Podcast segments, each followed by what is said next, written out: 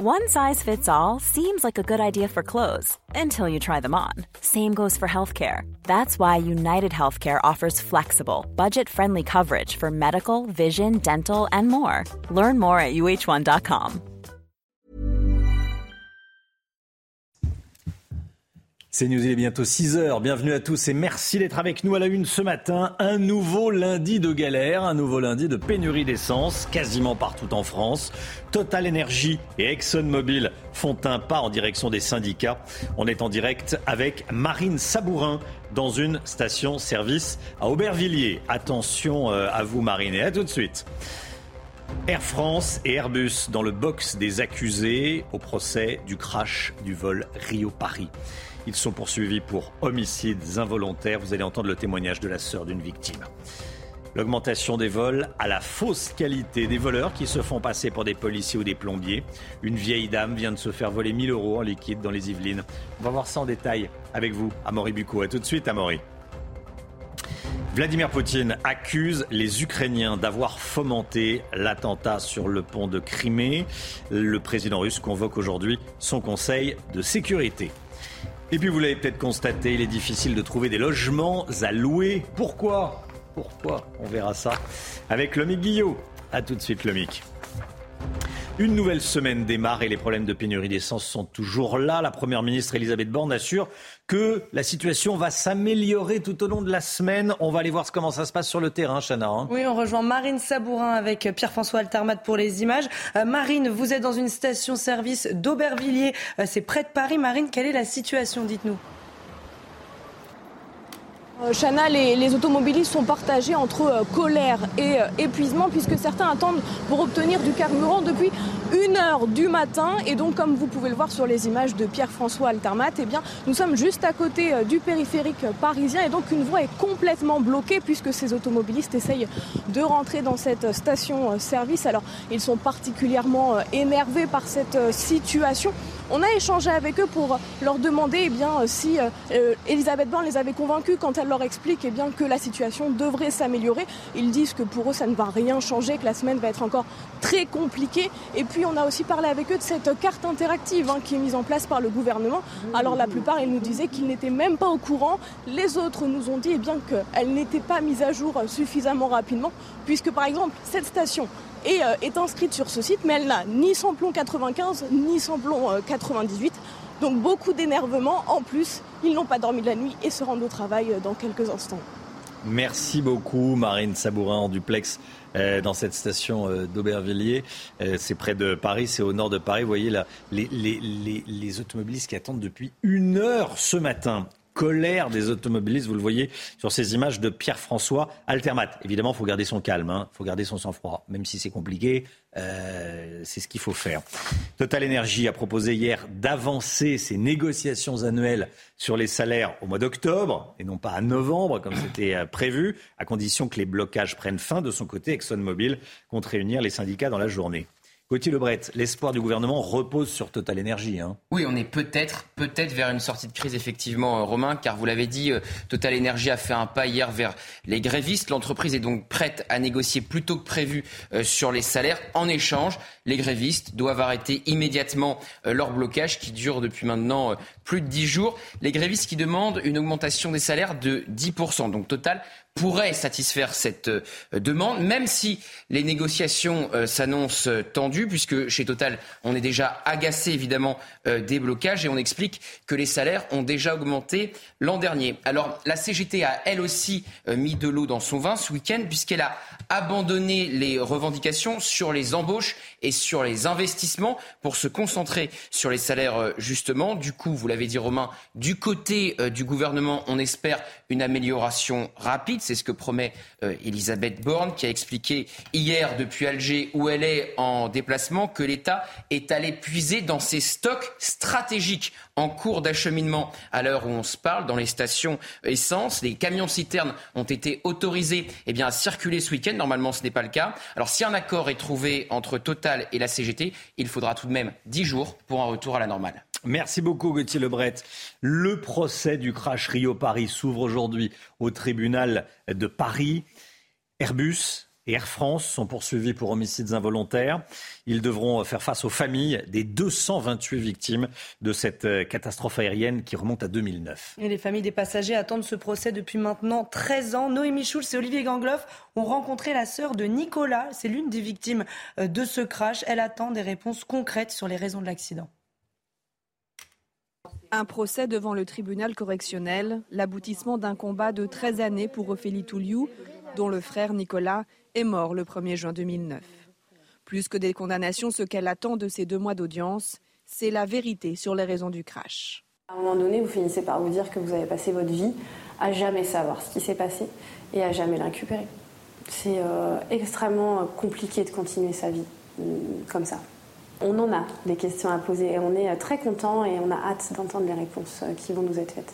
Pour Ophélie Touliou et l'association Entraide et Solidarité AF 447, l'autre enjeu des débats, c'est une prise de conscience d'Airbus et Air France qui, depuis 13 ans, ont toujours insisté sur la seule responsabilité des pilotes dans le crash. Le message qu'on leur transmettra à ce procès, c'est ça. Vous n'êtes pas intouchable et vous avez des comptes à rendre et vous devrez faire attention à l'avenir. Parce qu'aujourd'hui, c'était les sons de Pitot le problème, mais demain, ce sera peut-être autre chose. Et je pense que vous n'appréhendez pas euh, les dysfonctionnements que vous pouvez rencontrer de la même façon quand vous savez que potentiellement vous pouvez être condamné. La jeune femme a prévu d'assister à tout le procès, même si elle redoute certaines journées. L'enregistrement des derniers échanges dans le cockpit pourrait en effet être diffusé à l'audience. Voilà, il y a 7h10, on sera en direct avec l'avocat de l'association Entraide et Solidarité, AF 447, maître Sébastien Buzy. La guerre en Ukraine, Vladimir Poutine va convoquer son Conseil de sécurité aujourd'hui. Le président russe accuse les services secrets ukrainiens d'avoir fait exploser le pont de Crimée samedi dernier. Hein. Oui, il l'a dit pendant une réunion avec le chef du comité d'enquête russe. On fait le point sur la situation avec Geoffrey Defebvre. Avant de réunir son Conseil de sécurité aujourd'hui, Vladimir Poutine s'est exprimé pour la première fois pour désigner les coupables, selon lui, de l'explosion du pont de Crimée samedi dernier. Il ne fait aucun doute qu'il s'agit d'un acte de terrorisme visant à détruire une importante infrastructure civile de la Russie. Cela a été conçu, exécuté et ordonné par les services secrets ukrainiens. Symbole de l'annexion de la Crimée en 2014, ce pont inauguré par le président russe en 2018 sert également au transport logistique pour les troupes russes combattant en Ukraine. De son côté, le président ukrainien Volodymyr Zelensky a renouvelé son appel à la communauté internationale à condamner plus fermement la Russie. La désignation officielle de la Russie en tant qu'État terroriste est nécessaire, désignation à tous les niveaux. Il est nécessaire de limiter tout contact économique avec des sujets russes. Vous ne pouvez pas être un sponsor du terrorisme.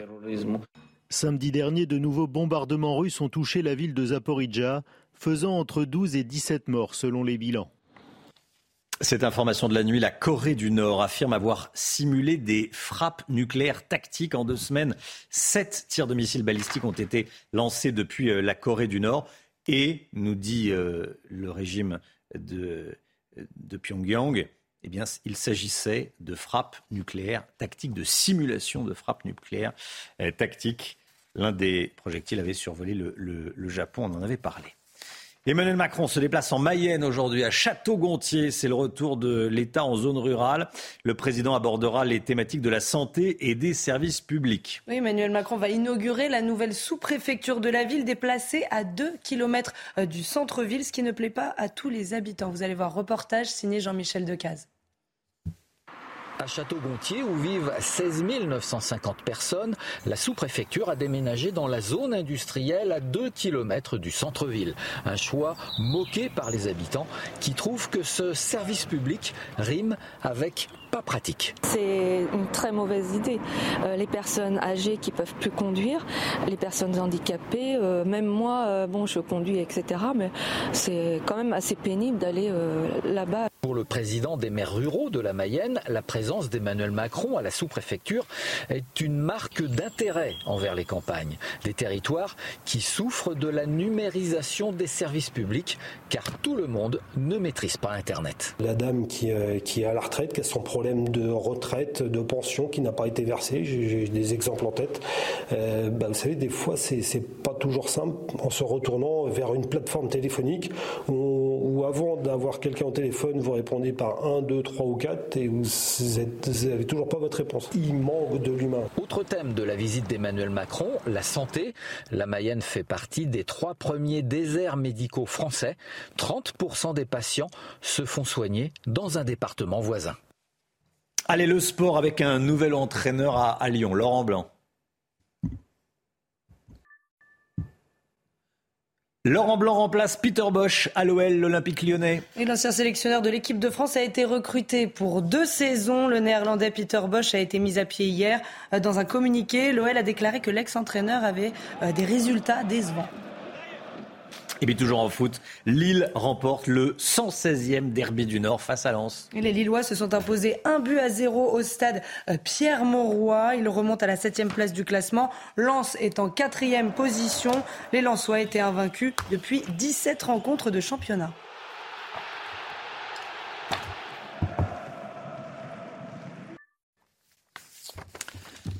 C'est News, il est 6h09. Restez bien avec nous. Dans un instant, on va retourner dans la station euh, service d'Aubervilliers où vous avez vu cette euh, file d'attente. Témoignage évidemment d'automobilistes en colère, mais surtout inquiets. Surtout inquiets. Et puis avec euh, Amaury Bucco, on verra que le nombre de VFQ augmente. VFQ, vol à la fausse qualité. Restez bien avec nous sur CNews. À tout de suite.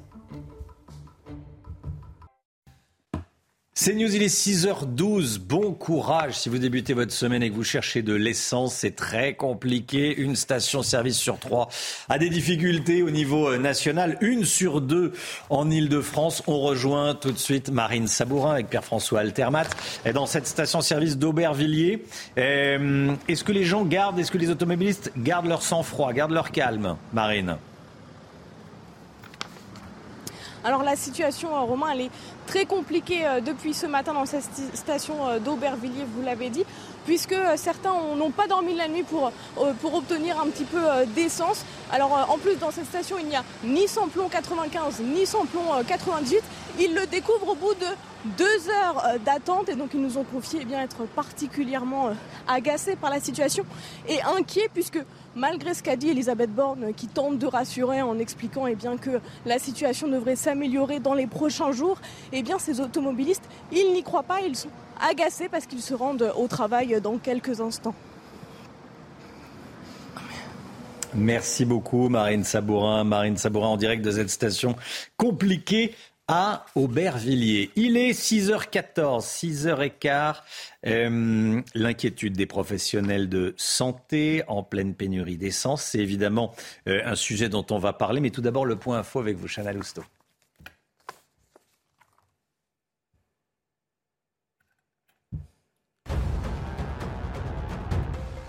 Les problèmes de pénurie d'essence en France, des centaines de stations-service sont à sec. La première ministre Elisabeth Borne assure que la situation va s'améliorer tout au long de la semaine. Total Energy a proposé hier d'avancer ses négociations annuelles sur les salaires au mois d'octobre, à condition que les blocages prennent fin. De son côté, ExxonMobil compte réunir les syndicats dans la journée. Gérald Darmanin défend sa réforme de la police judiciaire ce matin dans le Parisien. Il estime que tout le monde la voulait, mais que personne n'a eu le courage de la faire. Et il assume avoir démis de ses fonctions Eric Arella, patron de la police judiciaire de Marseille, après la manifestation de colère des policiers locaux. Harvey Weinstein va comparaître aujourd'hui devant le tribunal de Los Angeles. L'ancien producteur hollywoodien est accusé d'une série de viols et d'agressions sexuelles. Les faits se seraient déroulés à Beverly Hills entre 2004 et 2013. Il purge actuellement une peine de 23 ans de prison pour agressions sexuelles et viols à New York. Et on retourne dans la station de service, la d'Aubervilliers où se trouve Marine Sabourin. Elle ferme cette station-service, il n'y a plus d'essence, Marine Oui, Romain, ça y est, c'est terminé. La station ferme définitivement ses portes. Les employés sont en train d'expliquer aux automobilistes que ça y est, c'est terminé, puisqu'il n'y a ni samplon 95 ni samplon 98 depuis hier, mais ça y est, c'est terminé en ce qui concerne le gazole. Et donc, on a pu assister à quelques tensions entre ces employés et ces, et ces automobilistes qui sont agacés, puisqu'ils attendent depuis 1h du matin pour certains, certains depuis 3 heures, 4 heures, et donc ils sont particulièrement énervés. Mais voilà, le, monsieur qui s'occupe, donc le vigile à l'entrée qui filtrait depuis ce matin, vient d'expliquer que ça y est, c'était totalement terminé. Ils ne savent pas quand est-ce qu'ils vont être réapprovisionnés. Merci beaucoup Marine Sabourin. On en parlait à l'instant. L'inquiétude des professionnels de, santé, ceux qui ont besoin de leur voiture pour travailler, craignent de ne plus se rendre euh, chez leurs patients pour euh, les soigner, qui ne puissent plus aller euh, rencontrer et soigner leurs, patients. Hein. alors pour bien comprendre la situation, nous avons suivi un infirmier libéral dans le Val-de-Marne. Il parcourt plus de 90 km par jour. Reportage signé Solène Boulan et Thibault Marcheteau. De ce côté-là, vous voyez, si je vais aller chercher de l'essence, faut que je remonte, je ne sais pas combien de centaines de mètres. John est infirmier libéral. En pleine tournée de patients, il cherche à remplir son réservoir d'essence, mais n'a pas le temps de faire la queue. Je sais même pas, on est peut-être à 2h30, 2h30, ouais, 2h30, 3 heures d'attente. Sans carburant, la situation risque de se répercuter sur ses patients, lui qui effectue plus de 90 km par jour. Le risque principal, ça va être que euh, des patients se retrouvent sans soins. On a eu des, infirmiers dans, dans le Pas-de-Calais en fin de semaine qui ont été incapables d'aller faire leur tournée à défaut d'avoir du carburant. Dans le Nord-Pas-de-Calais, justement, certaines stations ont été réquisitionnées dès vendredi pour les professionnels de la santé. John milite pour que la mesure soit aussi prise en région parisienne. Il y ait des stations dans tous les départements, quelques stations qui soient mises à disposition des soignants. Ce sont des stations où il y a un contrôle, c'est-à-dire qu'elles sont vraiment réservées aux soignants et peut-être aux véhicules d'urgence et à tous les véhicules qui ont euh, besoin urgent de, de carburant, mais qu'elles soient vraiment réservées et que ce soit mis en place très rapidement. Contactée, la préfecture de police de Paris assure que la mesure n'est pas à l'ordre du jour. Voilà l'appel des professionnels de santé. On sera avec euh, John Pint que vous venez de voir à 7h moins le quart, 6h45 euh, en direct dans cette matinale. Vous en avez peut-être été euh, victime, vous avez peut-être des proches qui en ont été victimes. Les vols à la fausse identité, à la fausse qualité. Les euh, voleurs sévissent partout en France. Une vague frappe les Yvelines depuis début septembre. Une dizaine de faits ont été recensés. Amaury Bucco avec nous, service police-justice de CNews. Euh, Amaury, comment ces voleurs procèdent-ils? Expliquez-nous. Alors l'idée hein, de ces voleurs romains, c'est qu'ils rentrent chez vous et essayent de, comment dire, éteindre votre méfiance en se faisant, faisant passer pour quelqu'un d'autre. Alors il y a plusieurs scénarios possibles. Vous avez euh, le faux ramoneur, le faux vendeur de calendrier, le faux banquier. Il en existe énormément. Les plus courants, c'est le faux agent EDF et le faux plombier. Alors, ils profitent par exemple de travaux dans la rue, disent qu'ils doivent vérifier les plomberies, le chauffe-eau, rentrent chez vous, se baladent chez vous comme ça euh, d'une pièce à l'autre et puis en profitent pour voler vos affaires. Ou alors, même pour les, euh, faux agents des eaux, bah, par exemple, ils vont vous dire que l'eau est empoisonnée, qu'il y a des bactéries, qu'il faut donc retirer vos bijoux les placer dans le frigidaire pour éviter la corrosion, ce qui est complètement farfelu. Et donc, ils n'ont qu'à se servir dans le frigidaire pour euh, euh, prendre vos bijoux. Alors ensuite, il y a aussi le faux policier, c'est très courant. Alors c'est des, voleurs qui arrivent avec un brassard de police, euh, des talkie une fausse carte de police, et puis qui vous disent bah voilà, il y a des cambriolages autour de chez vous, il faut qu'on vienne avec vous chez vous pour voir si on ne vous a rien volé et pour être sûr. donc ils font le tour avec les, personnes de leur domicile et puis ils en profitent pour voir où sont les économies et les dérober derrière. Et alors le plus intéressant, Romain, et alors là, c'est là que c'est tarabiscoté, c'est que parfois ces euh, deux scénarios peuvent se combiner. C'est très fort, vous allez le voir. Alors là, par exemple, vous avez un agent EDF qui arrive chez vous, un faux agent, qui ne trouve rien à voler.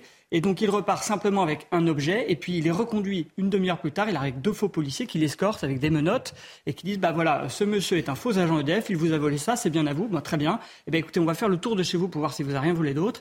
Et en fait ce sont des faux policiers eux aussi. Et donc vous vous dites, bah là je suis en confiance, c'est bon. Et ben en fait non, du coup vous faites quand même voler. Alors ce qui est très fort avec ces scénarios, c'est que finalement ils agissent sans violence, ces voleurs, euh, sans bruit, donc sans remonter le voisinage, et surtout avec le consentement des victimes qui finalement collaborent à leur propre cambriolage. Hmm. Est-ce que ces voleurs frappent au hasard Première question, et qui sont leurs victimes? Alors, ils ont des victimes bien précises et hmm. rien n'est laissé au hasard. Elles sont soigneusement triées sur le volet. Ce sont souvent des personnes âgées vulnérables, euh, qui ont de l'argent et des bijoux chez eux, chez eux pardon, qui représentent l'économie d'une vie. Et puis ces gens, elles sont souvent seules, donc elles sont contentes d'avoir de la visite chez elles, donc elles sont plus naïves. Elles sont repérées généralement dans les commerces de proximité, comme par exemple les marchés. Les, voleurs vont les suivre, vont voir leur comportement, est-ce qu'elles ont toute leur tête, qu'est-ce qu'elles achètent, qu'est-ce qu'elles portent sur elles, et puis ils vont les suivre jusqu'à chez elles. Et là, comme ça, ils vont savoir où elles habitent. Puis là, ils vont mettre en place euh, les scénarios dont je vous ai parlé. Alors, sur les auteurs, on en sait aussi, euh, euh, on a quelques éléments. Alors, ils sont très difficiles à attraper puisque leur scénario est très bien rodé. Ils laissent, je vous dis, très peu de traces. Ils agissent souvent en petits groupes de 3, 4, 5. Ce sont des voleurs, entre guillemets, professionnels. Hein. ils font ça tout le temps. Ils ont une grande mobilité géographique. On appelle ça la délinquance itinérante. Ils changent régulièrement d'endroit. Et puis alors, ils sont souvent originaires des pays de l'Est, hein, ce que nous disaient les, policiers et les gendarmes, aussi parfois issus de la communauté des gens du voyage. Et alors, les seuls moyens qu'on a pour les attraper, ce sont les caméras de surveillance, les témoignages des voisins, et puis parfois les traces ADN qu'ils laissent malgré eux sur place. Merci beaucoup, Amaury Bucco. La pénurie d'essence crée de grosses tensions du côté des automobilistes à tel point que la semaine dernière, un drame a été évité de justesse. Un homme a failli mourir. Il a été gravement blessé. Cependant, dans une station-service en Haute-Savoie, un homme de 33 ans a été poignardé devant ses enfants par un autre automobiliste, Chana. Hein. Oui, il a reçu au moins six coups de couteau. Heureusement, vous l'avez dit, ces jours ne sont pas en danger. Alors pourquoi cette ultra-violence? C'est bien parce que l'agresseur n'aurait pas supporté que le père de famille le double euh, dans la file d'attente. Le récit est signé Solène Boulan. Les faits se sont déroulés mercredi à Saint-Julien en Genevois, dans une station-service d'un groupe de grande distribution. Selon plusieurs sources judiciaires, le suspect, un homme âgé d'une vingtaine d'années, n'aurait pas supporté qu'un automobiliste lui passe devant dans la file d'attente. S'ensuit alors une vive altercation jusqu'à ce que le suspect sorte un couteau et poignarde l'automobiliste à plusieurs reprises. L'homme prend alors la fuite, mais il est rapidement interpellé par les gendarmes. La victime est un homme de nationalité suisse âgé de 33 ans. Ses enfants patientaient dans la voiture au moment des faits. Transporté en urgence absolue au centre hospitalier de Genève, ses jours ne sont plus en danger. Le mis en cause a quant à lui été placé en détention provisoire vendredi à la maison d'arrêt de Bonneville. Il est poursuivi pour tentative de meurtre. Vous trouvez que l'État gaspille votre argent? Eh bien, signalez les dysfonctionnements. La Cour des comptes vient de lancer un site qui permet de dénoncer la mauvaise gestion de l'argent public. Et oui, on en parle dans un instant avec Lomique Guillot. À tout de suite.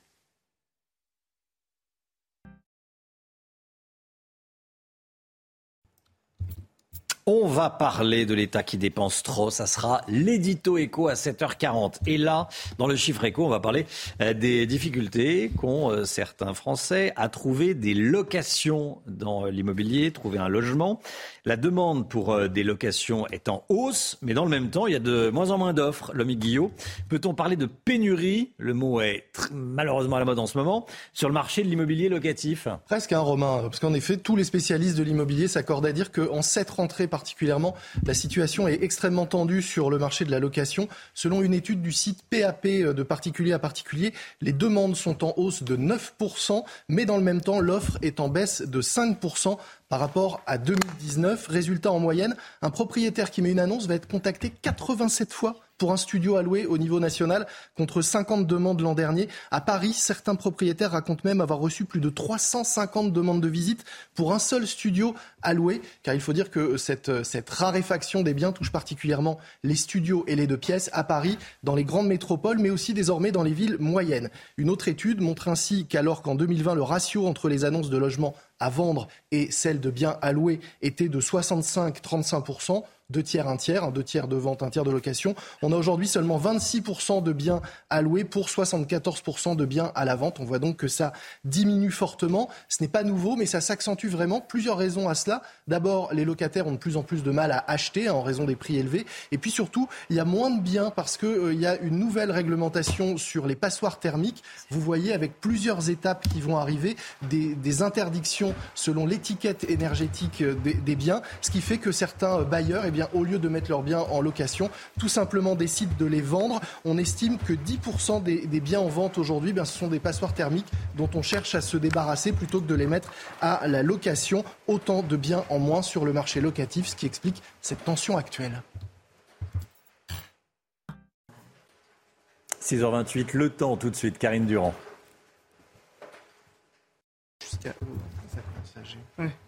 Le temps avec vous, Karine Durand. La météo, les températures restent toujours très douces partout en France.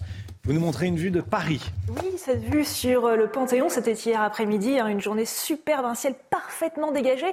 Aujourd'hui, ce sera un peu différent. Les nuages envahissent la capitale. On les retrouve surtout euh, le nord-ouest, avec donc cette dégradation qui est arrivée au, cours de la nuit par euh, la Bretagne, la Normandie, avec quelques petites pluies fines, pas beaucoup de précipitations, beaucoup de nuages. Tout cela avance progressivement en direction de Paris. Euh, justement, ça reste instable sur le sud-ouest. On peut avoir quelques averses entre deux éclaircies. Et puis on a encore quelques orages sur le sud-est, Provence-Alpes-Côte d'Azur, Corse, mais ça s'affaiblit quand même d'heure en heure. Au cours de l'après-midi, on retrouve donc cette situation assez variable. Hein. Il n'y a pas de grosses pluies à attendre du tout. Euh, pas de bonnes nouvelles pour la sécheresse, simplement quelques pluies fines par moment avec beaucoup de nuages, entrecoupés d'éclaircies, y compris sur la région parisienne. On peut avoir quelques averses sur les Pyrénées, l'Aquitaine, mais également sur la Corse. Par contre, ça s'améliore bien sur la côte méditerranéenne avec le retour du soleil. Les températures sont moins basses ce matin, justement grâce aux nuages qui conservent un petit peu de douceur. 10 sur Paris, 15 du côté de Bayonne, 17 pour Nice. Au cours de l'après-midi, la douceur résiste absolument partout. Il fait bon, il fait moins chaud quand même sur le sud-ouest par rapport à hier, mais on prévoit quand même 25 degrés pour euh, Toulouse, 21 pour Paris, 17 sur la pointe bretonne. Au cours des prochains jours, une semaine toujours très douce au niveau des températures, un peu moins belle que ces derniers jours, avec quelques passages pluvieux, nuageux. Encore une fois, pas de fortes précipitations à attendre, mais on pourrait avoir un temps beaucoup plus perturbé à partir de jeudi et pour le week-end. C'est News, il est 6h30, bienvenue à tous. Merci d'être avec nous à la une. La colère et l'inquiétude des automobilistes ce matin. Il y a de plus en plus de stations-service en pénurie d'essence. On est sur place avec Marine Sabourin. A tout de suite Marine. L'inquiétude des personnels de santé augmente face à cette pénurie d'essence. Dans quelques instants, on sera en direct avec John Pinte, qui est président du syndicat national des infirmières et infirmiers libéraux. On va vous donner les noms des applications qui signalent les stations-service dans lesquelles on peut trouver de l'essence. On verra ça avec Pierre Chasseret qui sera avec nous. L'ancien Premier ministre Édouard Philippe est pour une immigration choisie avec des quotas par profession. Est-ce que vous y êtes favorable, vous? On vous a posé la question. Et puis le budget de l'année prochaine arrive aujourd'hui à l'Assemblée nationale. Le gouvernement doit utiliser le 49.3. La seule question, c'est quand quand est-ce qu'il va le dégainer On verra ça avec Gauthier Lebret. A tout de suite Gauthier. Une nouvelle saison démarre, une nouvelle semaine démarre et les problèmes de pénurie d'essence sont toujours là. Elisabeth Borne se montre rassurante depuis l'Algérie où elle se trouve. Elle dit que ça va aller de mieux en mieux. Pour l'instant, ça ne se voit pas sur le terrain. Marine Sabourin en direct avec nous dans une station-service d'Aubervilliers. Quelle est la situation ce matin dans cette station? Elle a fermé, hein? Oui, Romain, elle vient tout juste de fermer il y a 10 minutes à peine. Et donc, comme vous pouvez le voir sur les images de Pierre-François Altermat, elle est complètement déserte. Et pourtant, les automobilistes continuent de faire euh, la queue. Alors, les agents qui travaillent ici ont mis ces, poubelles hein, pour, pour leur expliquer eh bien, que ça ne sert à rien de forcer, puisque certains ont tenté euh, de pousser ces poubelles pour, pour essayer de faire le plein. Mais donc, euh, c'est totalement fermé, c'est désert. Et ces automobilistes poursuivent. Donc, ils sont toujours dans la file pour essayer de rentrer, puisqu'ils espèrent quand même que eh bien, il va y avoir, il va y avoir de nouveaux camions euh, citernes qui vont venir ravitailler euh, cette station-service. Alors nous avons euh, échangé avec certains d'entre eux pour voir leur réaction, pour voir leur état d'esprit. Je vous propose de les écouter. Vous n'allez pas m'arrêter là, ça fait deux heures que j'attends. Ouvrez-moi, je vais passer, s'il vous plaît. Vous êtes sérieuse là Ça fait deux heures que vous m'arrêtez comme ça? Je suis agacé parce que voilà, on m'a mis les barrières puis je peux plus avancer. Je dois faire demi-tour et je dois trouver euh, du gasoil ailleurs. Je vais, je vais aller à mon travail et puis je verrai après. Je, je veux aller en 91, donc je ne sais pas si j'arrive là-bas parce que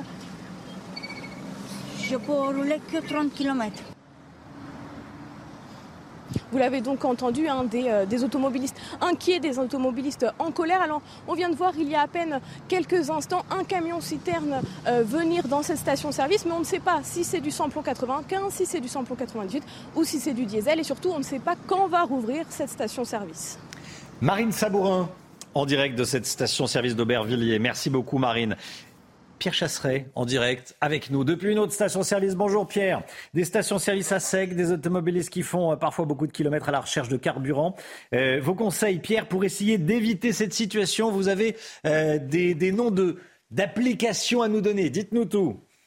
Des applications mobiles, Romain, parce que regardez, je suis à quelques kilomètres de Paris et regardez derrière moi. Ici, il y a de l'essence. Pourquoi? Eh bien, j'ai utilisé des petites applications gratuites comme l'une d'entre elles, Station la moins chère SLMC. C'est une application gratuite que vous téléchargez sur votre mobile et qui vous permet de voir directement eh bien, les stations en rupture de carburant. Et aussi, vous voyez apparaître là, les stations en rupture, elles sont annoncées en bas à gauche à côté de chaque station et de voir apparaître les prix, mais aussi la disponibilité du produit. C'est ce qui va me permettre de vous rejoindre dans quelques minutes, Romain. Alors, comment fonctionnent ces applications? Alors très simple, on la télécharge et ensuite vous mettez par système de géolocalisation, vous pointez la ville où vous êtes et ça va, vous allez voir apparaître autour de vous les stations par ordre de prix, par exemple, mais surtout de disponibilité. Là où votre carburant n'est pas disponible, par exemple, sur station la moins chère, SLMC, vous verrez apparaître le mot rupture. C'est ce qui vous permettra de faire le bon choix et de pouvoir vous rendre sur votre lieu de travail et de ne pas faire des kilomètres pour rien. C'est une information fiable à 100% fiable à 100% presque, Romain. Il faut croiser les données. C'est pour ça que j'ai mis quatre applications mobiles. C'est pour croiser les données. En fait, ce sont les stations-service qui alimentent en direct euh, la disponibilité du carburant, mais aussi c'est participatif. Les usagers eux-mêmes de l'application peuvent remettre à jour les données. C'est ce qui fait que certaines de ces applications sont vraiment, vraiment très proches de la réalité, on va dire à 99%. Merci beaucoup Pierre Chasseret. Total Energy a proposé hier d'avancer ses négociations annuelles sur les salaires au mois d'octobre au lieu de novembre, comme c'était prévu, à condition que les blocages prennent fin. De son côté, ExxonMobil compte réunir les syndicats dans la journée d'aujourd'hui. Créer des quotas d'immigration par euh, profession, c'est tout à fait envisageable selon euh, Édouard Philippe, qui s'y est montré favorable dans une interview à nos confrères du, donnée à nos confrères du Parisien. Et comme tous les matins, on vous euh, consulte dans la matinale. On vous donne la parole, Chana. Et ce matin, on vous pose cette question. Des quotas d'immigration par profession, est-ce que c'est une bonne ou une mauvaise idée? Écoutez vos réponses, c'est votre avis. Je pense que c'est une bonne idée parce que c'est des gens qui, comme font les Français vers le Canada, ils ont des projets, euh, on, a, des attentes là-bas. Euh, je pense que c'est intéressant qu'effectivement la France choisisse les personnes euh, par rapport à certaines qualités au niveau travail, mais on ne peut pas limiter l'immigration qu'à ça. Faire venir des personnes qu'on peut accueillir avec un travail et une vie digne, je pense que c'est ça qui doit être fait, oui. Il faut que la France aussi euh, trouve son compte en matière de compétences, en matière de, main-d'œuvre. on ne peut pas accueillir des milliers de personnes sans rien en retour. C'est pas, enfin, c'est pas possible, c'est pas viable. Le budget arrive aujourd'hui à l'Assemblée nationale. Ça promet des débats explosifs. Et pour faire adopter ce texte, Gauthier Lebret, le gouvernement pourrait avoir recours au 49.3, le désormais euh, célèbre 49.3. La seule question, c'est quand va-t-il l'utiliser? Eh bien, euh, dès la fin de la semaine, euh, possiblement, Romain, car il n'y a pas de suspense. Le gouvernement va se retrouver dos au mur avec sa majorité relative. Les républicains consultés et même dragués un temps eh bien, par l'exécutif ne voteront pas ce budget alors avec cette majorité relative, je vous le disais donc, le gouvernement va se retrouver dos au mur. 3500 amendements ont été déposés. Il y en avait eu 2000 l'an dernier, 1500 de plus. Les débats commencent demain euh, dans l'hémicycle. Ça s'annonce d'ores et déjà euh, très tendu. Le gouvernement parle d'obstruction de la part euh, des oppositions. Et donc la question, c'est effectivement quand est-ce qu'il va utiliser ce fameux 49.3 Car plus l'exécutif va l'utiliser tard, plus eh bien, il y a des chances que les amendements présentés au gouvernement, présentés à l'Assemblée, eh bien, soient pas validés par, par les, oppositions. Et donc on, on parlera, on parlera de, de défaite pour le gouvernement, puisque effectivement, à chaque fois que le gouvernement euh, va perdre, ça, aura évidemment un écho euh, médiatique. Donc la question c'est quand? Jeudi ou vendredi, puisqu'Emmanuel Macron est à la télévision mercredi soir. Donc le but c'est pas aussi d'obstruer la parole présidentielle. Et puis pourquoi pas, Emmanuel Macron pourrait peut-être annoncer lui-même que le 49.3 sera utilisé pour faire valider le budget à l'Assemblée. Merci Gauthier. Le sport avec un nouvel entraîneur pour l'OL, c'est Laurent Blanc. On en parle tout de suite.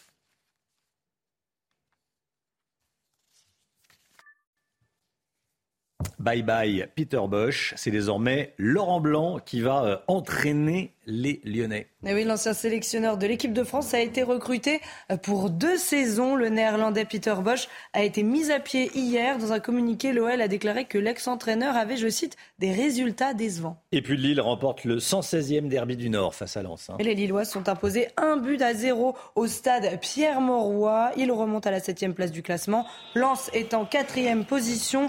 Les Lensois qui était invaincu depuis 17 rencontres de championnat.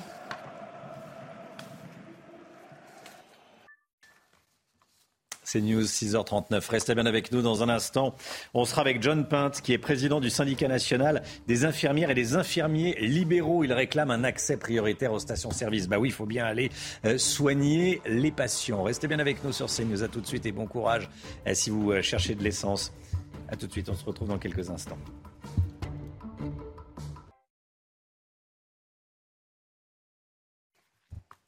C'est News, il est 7h moins le quart. Bienvenue à tous. Tout d'abord le point info, Chana Lousteau. Les problèmes de pénurie d'essence en France, des centaines de stations-service sont à sec. La première ministre Elisabeth Borne assure que la situation va s'améliorer tout au long de la semaine. Total Energy a proposé hier d'avancer ses négociations annuelles sur les salaires au mois d'octobre au lieu de novembre, à condition que les blocages prennent fin. Et de son côté, ExxonMobil compte réunir les syndicats dans la journée. Un chauffeur VTC interpellé à son domicile pour suspicion de viol. Une touriste américaine qui était montée dans son véhicule pour rentrer chez elle à Villejuif, dans le Val-de-Marne, l'accuse de l'avoir forcé à monter chez lui puis de l'avoir probablement drogué en lui faisant boire un verre de jus d'orange. La jeune femme s'est réveillée le lendemain euh, nue dans un lit. Cet homme était déjà connu des services de police pour des affaires de trafic de stupéfiants. La guerre en Ukraine, Vladimir Poutine va convoquer son Conseil de sécurité aujourd'hui. Le président russe accuse les services secrets ukrainiens d'avoir fait exploser le pont de Crimée samedi dernier. Après cette frappe, il accuse Kiev de commettre des actes de terrorisme en Russie. Merci Chana. On accueille John Pinte. Bonjour. Bonjour. Merci d'être avec nous. Vous êtes euh, président du syndicat national des infirmières et des infirmiers libéraux. Et les infirmières et les infirmiers libéraux, bah, pour aller euh, à la rencontre de leurs patients, utilisent leur voiture, évidemment. Euh, comment ça se passe en ce moment? Très compliqué, mmh. quel que soit le territoire sur, le, sur la métropole. On voit bien que c'est très compliqué d'arriver à trouver une station essence ou même à trouver euh, tout simplement du carburant. Vous dites partout sur le territoire Oui, c'est assez général. Même à l'ouest, qui est pour l'instant plutôt épargné Alors, on a très peu de retours de l'ouest, donc a priori ça va encore. Mais euh, on le voit bien, l'est et le Grand Est hier étaient déjà bien touchés aussi. Combien d'infirmiers sont-ils euh, impactés par la pénurie de carburant? Bah, Tous Compliqué, mais on peut se dire que globalement c'est tous les infirmiers, oui. Et du coup, comment vous faites alors? Alors, c'est c'est parfois on trouve des solutions. On voit sur euh, sur l'île par exemple, ils sont proches de la frontière, donc ils vont en Belgique. Euh, sur l'île de France, euh, c'est une vraie galère. Soit on ne trouve pas de carburant, soit on passe de station en station, soit on attend deux heures. Sauf que c'est difficilement compatible avec notre activité. On a des infirmiers qui se lèvent le matin vers 4 heures ou 5 heures pour essayer d'aller trouver du carburant. Et malheureusement, soit ils n'en trouvent pas, soit ils ont déjà des files d'attente. Et euh, bah, à un moment, ils sont obligés d'aller faire leur tournée. Donc c'est vraiment très compliqué, oui. Un infirmier voit combien de personnes, combien de patients en une journée? Ça va dépendre des, secteurs, mais on peut être sur 30, 40, voire 50 patients dans la journée. Ah oui. Donc, euh, quand on a 30, 40, 50 patients dans la journée, on n'a pas le temps de, passer deux heures à chercher de l'essence. C'est ça. Les matinées commencent très tôt, vers 6 heures, 6 h 30, oui. plutôt certains endroits. Et puis on finit assez tard le soir. Donc c'est sûr que c'est compliqué, oui. Qu'est-ce que vous demandez euh, aux autorités? Ce qu'il faut, c'est vraiment qu'ils arrivent à réquisitionner des stations pour les soignants, parce qu'on n'est pas les seuls non plus dans cette situation, et tout le monde est concerné. Mais euh, il faut vraiment réquisitionner des stations, et que ces stations réquisitionnées, parce qu'on a des départements qui ont mis en place des réquisitions, mais sans contrôle. Ce qui veut dire que bah, ça sert à rien. Quoi. Je veux dire, euh, voilà, si on réquisitionne des stations, il faut à, un moment, à ce moment-là qu'il y ait des contrôles, hmm. et de, que cet accès soit prioritaire, enfin même réservé aux soignants. Ce qui veut dire que vous voulez... Euh une station-service qui soit réservée aux soignants. Oui, je crois que c'est vraiment ce qu'il faut faire, euh, que ce soit les soignants, que ce soit les ambulanciers, que ce soit, mais vraiment au service de santé. Oui, je crois que c'est essentiel. Une par département. Une par département, voire plus si, si possible, parce que s'il faut traverser tout le département pour aller chercher du carburant, euh, la solution n'est peut-être pas idéale non plus. Hmm. Donc euh, il faut vraiment qu'on arrive à trouver une solution assez rapide. Alors c'est vrai qu'on nous dit que les choses vont vite revenir. Sauf que ce week-end, les infirmiers travaillaient aussi. Oui, et la situation ce matin sec. Et la situation s'est dégradée euh, ce week-end. Euh, comment les, infirmiers choisissent-ils du coup leurs patients? Il faut faire un tri, j'imagine, quand on en a 30 et qu'on peut en faire que 10. Alors, il y a, il y a un choix qui, peut s'opérer. À un moment, c'est ça. C'est peut-être des patients qui sont vus deux fois par jour, on peut peut-être être vus qu'une fois par jour. Oui. Euh, des patients qui peuvent être vus peut-être que deux, tous les deux jours au lieu de tous les jours. Euh, vont peut-être être dans cette situation. Et puis il y a peut-être des nouveaux patients qu'on ne va pas accepter, c'est-à-dire des sorties d'hospitalisation qui vont être retardées parce qu'on ne pourra pas les prendre en charge, ou alors des patients qui risquent même d'être réhospitalisés parce qu'on ne pourra pas les voir. Bon, bah, écoutez, votre message est passé, John Pintin, président du syndicat national des infirmières et des infirmiers libéraux. J'espère que vous allez être euh, entendu et que la situation va se détendre euh, pour vous et pour tous les autres, évidemment. Merci, beaucoup. Merci d'être venu ce matin sur le plateau de la matinale. Il est 7h moins le quart. Restez bien avec nous. Euh, on va continuer à parler de l'essence. Hein. Le gouvernement met la pression sur les syndicats et sur les pétroliers pour que la situation rentre dans l'ordre. On verra ça avec Gauthier Lebret dans un instant. À tout de suite. Rendez-vous avec Jean-Marc Morandini dans Morandini Live du lundi au vendredi de 10h30 à midi.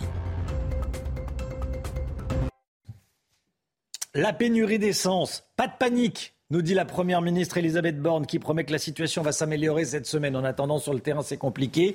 On le voit avec euh, nos, reporters sur place, bien sûr. Des négociations pourraient débuter plus rapidement, plus rapidement que prévu chez Total Energy. Gauthier Lebret avec nous. Ces négociations, c'est l'espoir du gouvernement euh, pour sortir de la crise. Hein. On est peut-être peut-être vers une sortie de hmm. crise, effectivement, Romain, dans les prochains euh, jours. Car effectivement, Total Energy a fait un pas vers les grévistes euh, ce week-end. L'entreprise est donc prête à négocier plutôt que prévu sur les salaires. En échange, les grévistes doivent arrêter immédiatement leur blocage qui dure maintenant depuis plus de dix jours. Les grévistes qui demandent une augmentation de 10% des salaires. Donc Total pourrait satisfaire euh, cette demande, même si euh, les négociations s'annoncent d'ores et déjà euh, tendues, puisque chez Total, on est déjà évidemment agacé des blocages et on explique qu'on a déjà augmenté les salaires l'an dernier. Alors la CGT a elle aussi mis de l'eau dans son vin ce week-end, puisqu'elle a abandonné les revendications sur les embauches et sur les investissements pour se concentrer justement sur les euh, salaires. Du coup, du côté euh, du gouvernement, on espère évidemment une amélioration rapide. C'est du moins la promesse euh, d'Elisabeth Borne qui a expliqué hier depuis Alger où elle est en déplacement que l'État est allé puiser dans des stocks stratégiques en cours d'acheminement dans les stations essence à l'heure où on se parle. Les camions citernes qui ont été autorisés à circuler ce week-end alors que d'habitude ce n'est pas le cas. Alors on le voit à l'écran hein, déjà. Hein. on l'a vu un peu. Tout le territoire n'est pas impacté de la même manière. Hein. Oui, effectivement, on l'a vu. On va le revoir euh, à l'instant à l'écran. 30% des stations-service euh, du pays connaissent des difficultés euh, ce matin. Un chiffre qui a augmenté ce week-end puisqu'on était à 21% samedi. Donc le but du gouvernement, c'est de casser cette augmentation avec notamment, je vous en parlais à l'instant, la livraison des stocks stratégiques. Là où ça va le plus mal, vous le voyez, c'est dans les Hauts-de-France. 55% des stations impactées et en Ile-de-France, 45%. C'est pourquoi il faut vraiment éviter les scènes qu'on a vues euh, ce week-end où vous voyez des automobilistes remplir euh, des jerrycans d'essence. Il faut vraiment éviter euh, ces scènes. Nous ne sommes pas dans la situation où nous, n'aurions plus de carburant sur le territoire. C'est Olivier Véran qui a dit ça ce week-end. Et si un accord est trouvé entre la CGT et Total, il faudra quand même 10 jours pour un retour à la normale. Merci beaucoup Gauthier. 8h15, soyez là, Laurence Ferrari va recevoir Michel-Édouard Leclerc. Michel-Édouard Leclerc qui va parler évidemment de cette euh, pénurie d'essence qui touche tout le monde. 8h15 dans, dans la matinale, soyez là si vous le pouvez. Allez, l'instant musique tout de suite, comme tous les matins.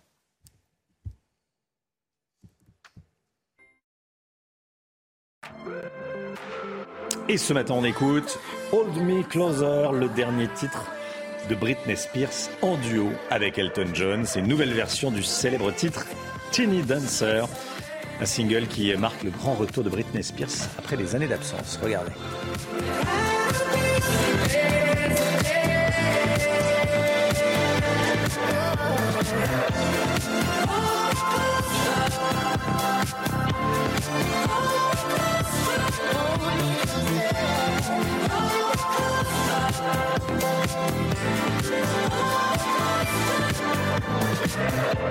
There are caravans who follow. Drunk nights dark hotels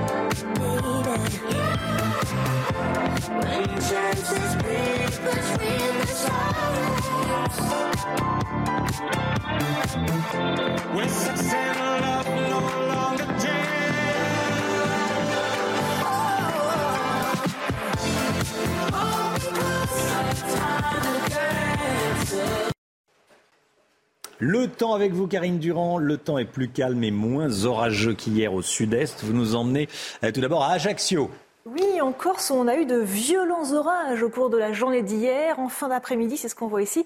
Euh, ça commençait quand même à se calmer avec une température très agréable aujourd'hui de 25 degrés cet après-midi sur Ajaccio. Ailleurs en France, c'est un petit peu moins agréable. On a une dégradation qui n'est euh, pas très puissante, qui aborde la Bretagne, la Normandie, avec euh, quelques pluies très faibles et surtout beaucoup de nuages ce matin. Un peu d'instabilité sur le sud-ouest, l'Aquitaine notamment, quelques orages sont possibles et encore quelques derniers orages sur la Provence-Alpes-Côte d'Azur et la Corse. Ailleurs, on peut avoir quelques brouillards assez épais. Prudence sur les routes. Au cours de l'après-midi, on retrouve cette même perturbation qui s'étale vers l'île de France, vers les pays de la Loire. Encore une fois, il n'y a quasiment pas d'averse. Il y a des nuages parfois entrecoupés euh, d'éclaircies. Quelques orages possibles sur le centre, sur le piémont pyrénéen. Les derniers orages s'évacuent sur la Haute-Corse et le soleil revient du côté de la Méditerranée. Les températures sont moins basses ce matin grâce aux nuages qui retiennent un petit peu de douceur. 10 euh, sur Paris, 15 en direction de euh, Bayonne et 17 pour Nice et pour Cannes.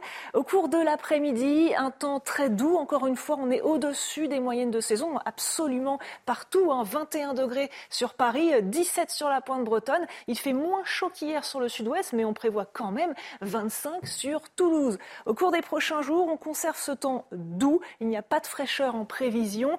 Parfois quelques passages nuageux, faiblement pluvieux. Aucune véritable amélioration pour autant pour la sécheresse. Par contre, on prévoit un temps beaucoup plus perturbé à partir de jeudi et de la fin de semaine.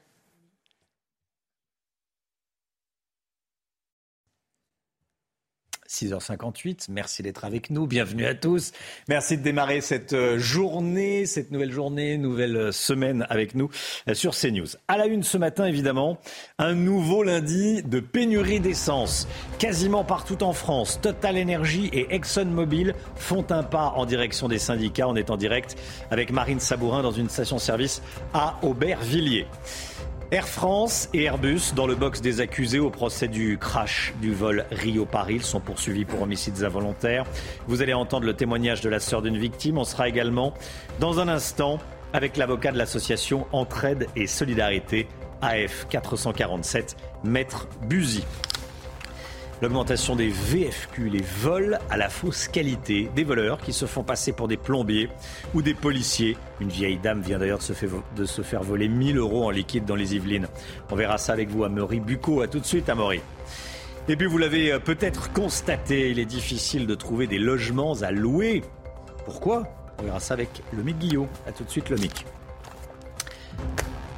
Une nouvelle semaine démarre et des problèmes de pénurie d'essence sont toujours là. La première ministre Elisabeth Borne, depuis l'Algérie où elle se trouve, assure que la situation va s'améliorer tout au long de la semaine.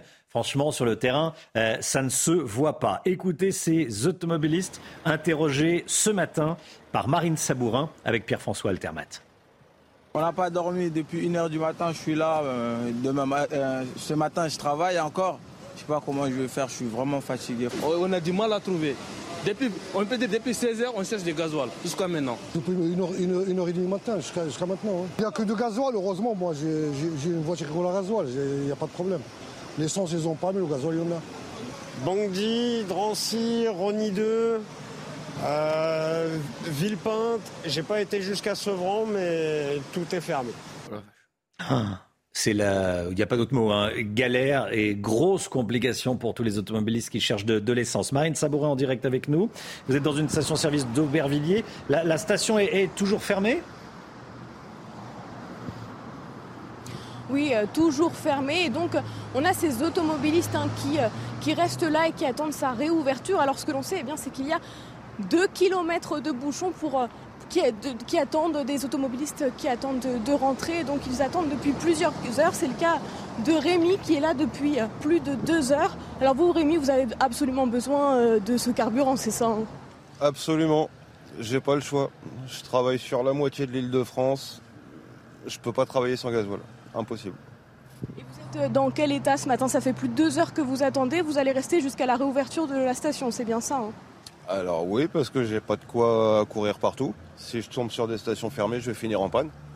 Donc là, il m'en reste un petit peu, mais j'attends la réouverture. Elisabeth Borne a annoncé ces derniers jours que la situation devrait euh, s'améliorer dans les prochains jours. Vous y croyez?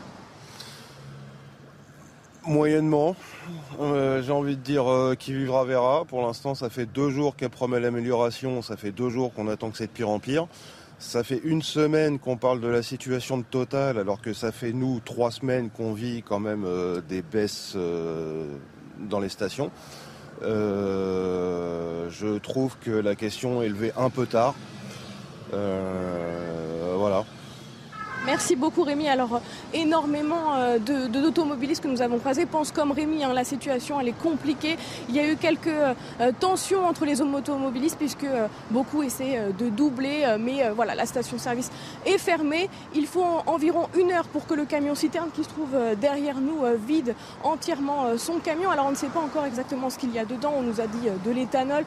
Euh, Le gérant parle euh, d'un camion où il y aurait un petit peu de samplon 95, un petit peu de samplon 98, mais voilà, il- tout reste encore flou et donc les automobilistes attendent impatiemment euh, la réouverture de la station-service. Merci beaucoup Marine Sabourin.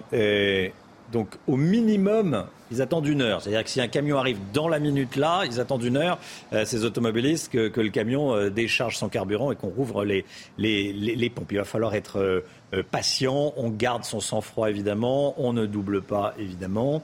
Euh, voilà, et on va vous retrouver tout au long de la matinale. Merci beaucoup Marine Sabourin.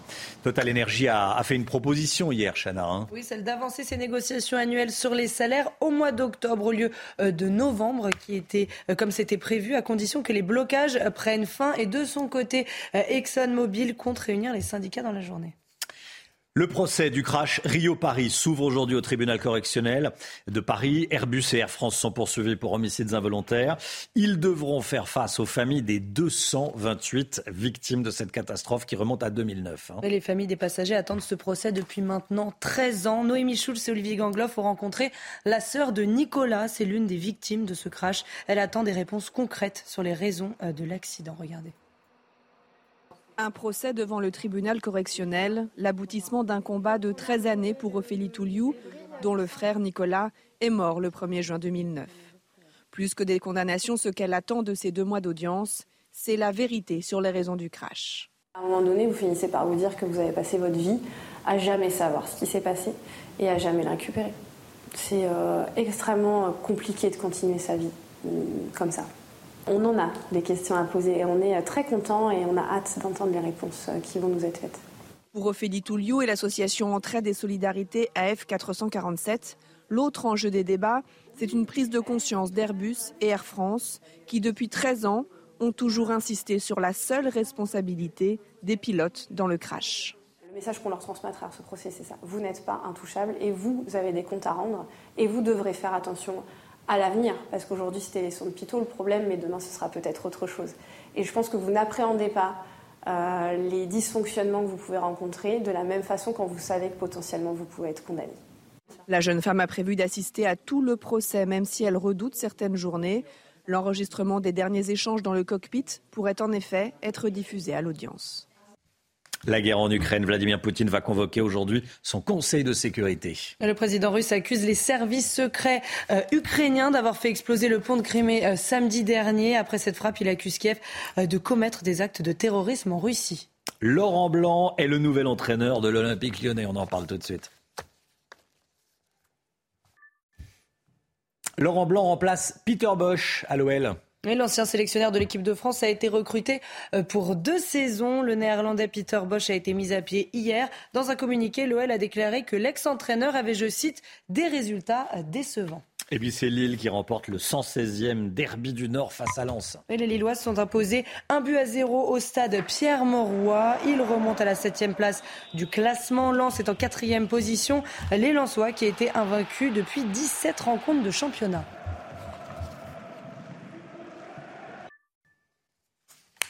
Restez bien avec nous sur CNews. Dans un instant, on sera avec euh, maître Sébastien Buzy, avocat de l'association Entraide et Solidarité AF 447, avocat également de, de 200 proches de, victimes. On va évidemment euh, parler avec lui de, ce procès qui s'ouvre aujourd'hui 13 ans après le drame. Tout de suite.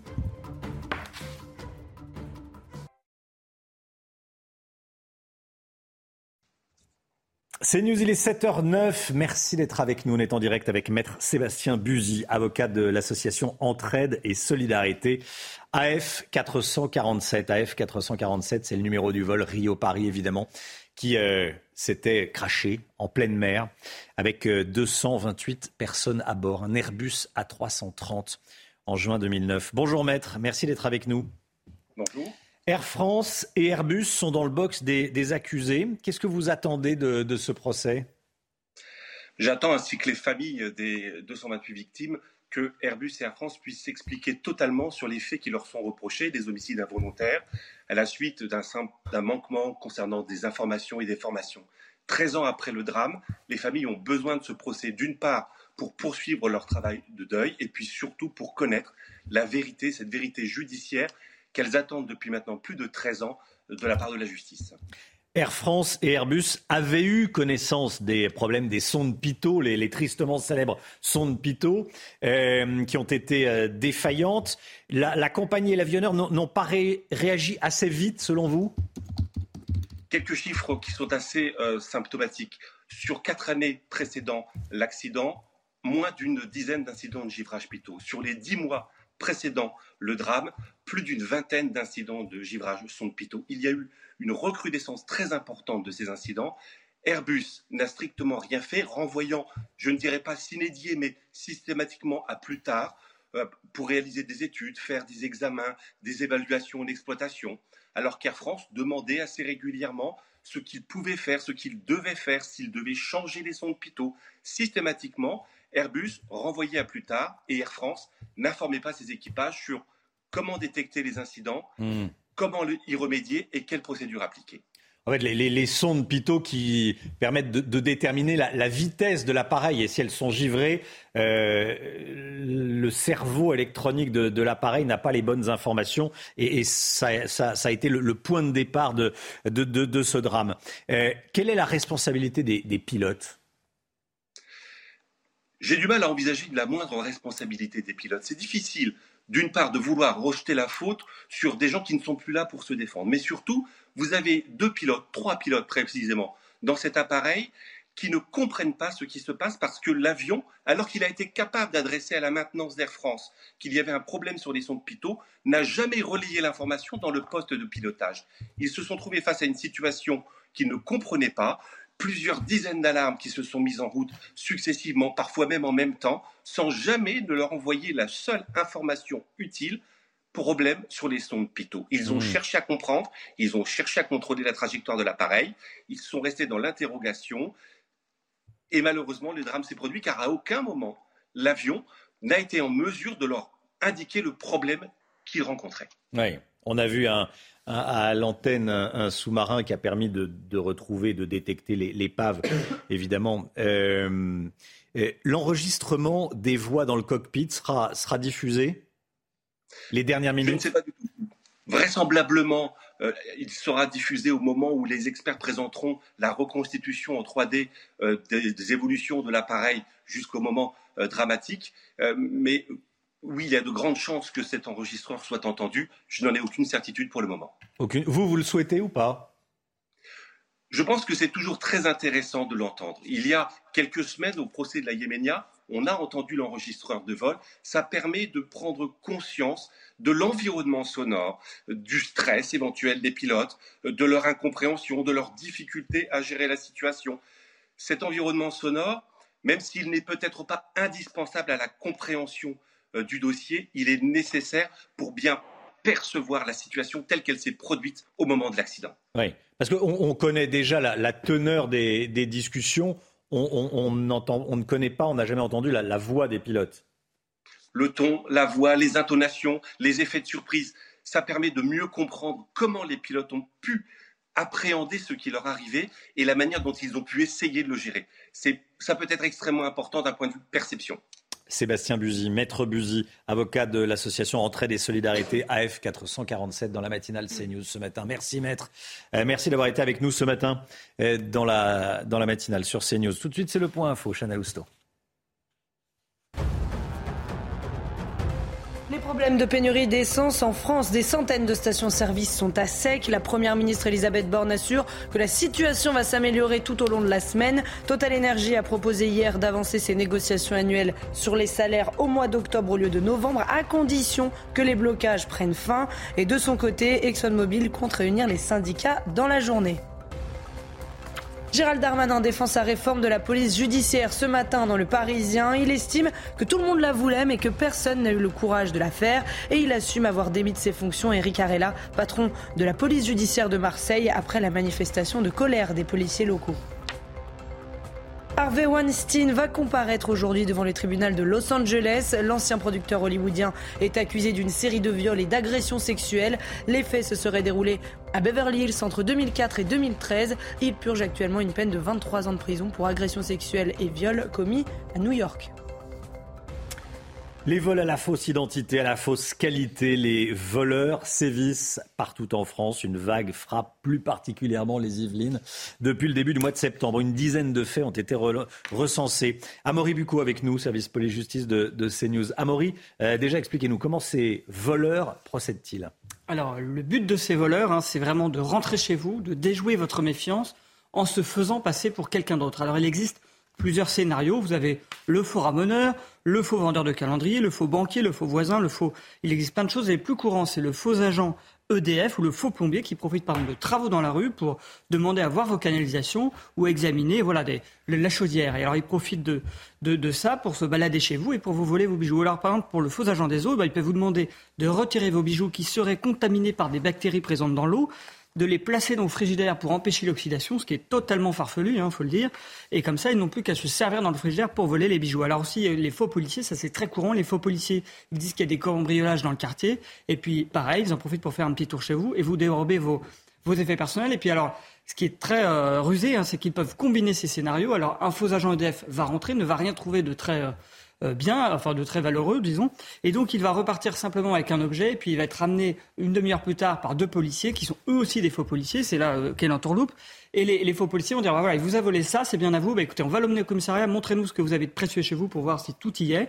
Et puis pareil, hop, il repasse derrière et il vole. Et donc ces, ces scénarios leur permettent d'agir sans violence, sans bruit, sans rameuter le voisinage, mais surtout avec, entre guillemets, le consentement des victimes, puisqu'elles contribuent à leur propre cambriolage. Est-ce que les voleurs frappent au hasard? Et, qui sont leurs victimes? Qui sont les, victimes plus précisément? Oui, bien sûr. Alors, ils ne frappent pas du tout hasard. ces victimes, elles sont soigneusement choisies. Il s'agit souvent de personnes âgées, vulnérables, qui ont chez elles de l'argent et des bijoux qui sont des économies d'une vie. Hein. c'est ça qui est terrible. Mais elles sont aussi souvent seules et donc heureuses de pouvoir discuter avec un visiteur. Et puis elles sont euh, repérées en général dans les commerces de proximité, comme sur les marchés.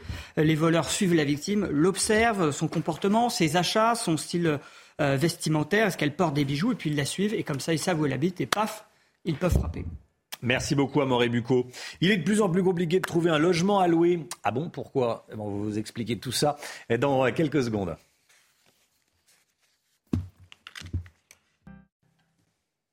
La demande pour des locations est en hausse, mais dans le même temps, il y a de moins en moins d'offres. Lomique Guillot, peut-on parler de début de pénurie sur le marché de l'immobilier locatif? Oui, absolument, hein, Romain. Tous les, spécialistes de l'immobilier s'accordent à dire que la situation est particulièrement tendue en cette rentrée. Une étude hein, du site PAP particulier à particulier montre que les demandes de biens à louer sont en hausse de 9%, mais que dans le même temps, l'offre est en baisse de 5%. Alors, résultat, eh bien, en moyenne, un propriétaire qui met une, une annonce pour un, un, bien à louer va être contacté par 87 personnes pour un seul studio au niveau national. C'était seulement 50 appels il y a un an. À Paris, ça va jusqu'à 300 50 appels pour un seul studio, le tout en 48 heures. Il faut dire que la, pénurie touche particulièrement les studios et les deux pièces dans les, les grandes métropoles, mais aussi les villes moyennes. Une autre étude montre qu'alors qu'en 2020, le ratio entre les annonces de logements à vendre et celle de biens à louer était de euh, deux tiers pour les biens en vente, un tiers pour les biens à louer, eh bien ça a descendu. On est aujourd'hui à seulement 26% de biens à louer pour 74 de biens à la vente. C'est pas nouveau, mais on n'avait jamais connu une telle tension. Il y a plusieurs raisons à cela. La première, eh bien, c'est qu'il est de plus en plus difficile pour les locataires d'accéder à la propriété, donc ils restent locataires plus longtemps. Et puis la deuxième, c'est que eh bien, de plus en plus de, propriétaires décident de vendre leurs biens car ils sont mal classés euh, sur un point de vue énergétique, on en revient toujours à ces histoires d'énergie, il y a une nouvelle réglementation qui va interdire à la location un certain nombre de biens selon les, dates que vous voyez à l'écran. Et donc, du coup, bah, on estime que 10% des, propriétaires décident de mettre leurs biens en vente plutôt que de les, rénover pour qu'il soit à nouveau possible de les louer. C'est autant de biens en moins sur le marché locatif qui explique cette tension actuelle.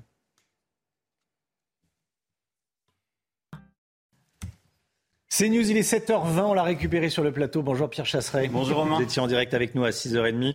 Euh, vous allez donner euh, des conseils à tous ceux qui chargent de l'essence. Et Dieu sait qu'ils sont nombreux, les automobilistes, en ce lundi matin à chercher de l'essence.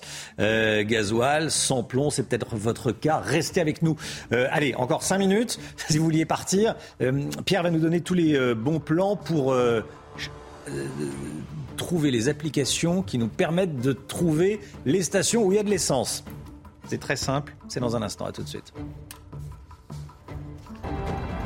Rendez-vous avec Pascal Pro dans l'heure des pros, du lundi au vendredi de 9h à 10h30. C'est News, il est 7h23 des stations-service à sec et des automobilistes qui font parfois beaucoup de kilomètres à la recherche de carburant. Vos conseils, Pierre Chasseret, ce matin pour essayer d'éviter cette situation. On vous écoute. Bah, téléphoner. Je dire religieusement. téléphoner à la station-service, dans 9 cas sur 10, ça va pas fonctionner parce qu'ils sont tous débordés dans les stations, ils vont pas pouvoir vous répondre. Donc il faut trouver d'autres petites euh, astuces, notamment des applications connectées gratuites sur notre téléphone mobile. Alors va pas falloir en télécharger qu'une, Romain, parce que euh, il va falloir en télécharger plusieurs pour croiser les données. Je vous conseille quatre applications. SLMC, station la moins chère, Gasoil Now, Essence Co et Gaspal. Ces quatre applications combinées vont vous permettre, quand vous vous connectez, de pouvoir voir quelles sont véritablement les stations qui sont en rupture de carburant. Et de quel carburant Et de quel carburant comment, comment elles fonctionnent, ces applications Alors c'est simple, quand vous vous connectez, vous tombez euh, sur des pages qui vont vous permettre de voir autour de vous, géolocaliser sur la carte, euh, véritablement les, stations qui, euh, qui sont en rupture par rapport au nombre de kilomètres. C'est directement écrit sur la carte. Vous avez le petit symbole qui apparaît, avec notamment la plupart du temps, soit sur certaines applications, vous avez des petits points de suspension qui n'indiquent pas le prix, soit vous avez carrément dans la liste indiqué le mot rupture. Et là, dans ces cas-là, euh, eh bien, vous savez que, regardez, voilà, c'est cette, cette image que je voulais vous montrer. Regardez bien, en bas à gauche, par exemple, de la station Esso, qui arrive euh, en 1, 2, 3, 4, 5, 7e ligne, vous avez le mot rupture, rupture, rupture en dessous de chaque carburant. Vous savez que là, c'est pas la peine d'y aller. J'ai pris cet exemple autour de Reims, car Reims est une ville qui est, comme beaucoup de grandes villes, touchée. L'autre petite astuce, Romain, c'est que la plupart du temps, on se rend compte que si on sort de la ville d'une quinzaine ou une vingtaine de kilomètres, on a quand même globalement beaucoup plus de, beaucoup plus de chances d'y arriver. Est-ce que cette info est, fiable à 100% alors on va dire que si on croise toutes les données de ces quatre applications, on arrive à un taux de fiabilité proche proche de 100%, évidemment. Mais attention, comment ça fonctionne? Les stations les mettent à jour, donc en temps réel, et ensuite vous avez une participation collaborative de l'usager, c'est-à-dire nous, quand on arrive et que c'est en rupture, on peut l'indiquer sur certaines applications. C'est ce croisement des données qui fait qu'on arrive à un taux de fiabilité quand même quasiment proche de 90-95%. J'ai fait cette animation, vous voyez, du côté de Ribeauvillé. Cette fois-ci, on part en Alsace et vous voyez la station totale, les petits points de suspension qui vous montrent que le carburant est en rupture. Attention, ça, ça on voit, on devine, qui, est, au milieu de l'écran. C'est hein. celui-ci. Ouais, voilà, d'accord. Ouais. C'est celui-ci. Mais pour vous voir, c'est un, grand mot, mais comment ça fonctionne Vous voyez donc apparaître avec une loupe, on devine. Non, non, je vous taquine. Voilà. Mais oui, oui, non, c'est clair des applications pour trouver de l'essence. Et, là, on voit quoi alors, Pierre Alors là, on est sur Essence Co. Vous avez sur le côté le prix et vous avez aussi le moment de la mise à jour. Vous voyez, pour les quatre premiers, les trois premiers, on voit que c'était hier. Auquel cas, l'information est relativement fiable. Hier, c'était dimanche. Hein, bon, euh, mais elle va s'affiner dans la journée. Franchement, je vous conseille de télécharger les trois ou quatre de ces applications et de croiser les données. Ça évitera de faire des kilomètres pour rien et de se retrouver le bec dans l'eau, ou en tout cas euh, le pistolet euh, raccroché et pas dans le réservoir. Merci beaucoup Pierre Chasseret. Voilà des applications pour trouver de l'essence. Le temps tout de suite, Karine Durand.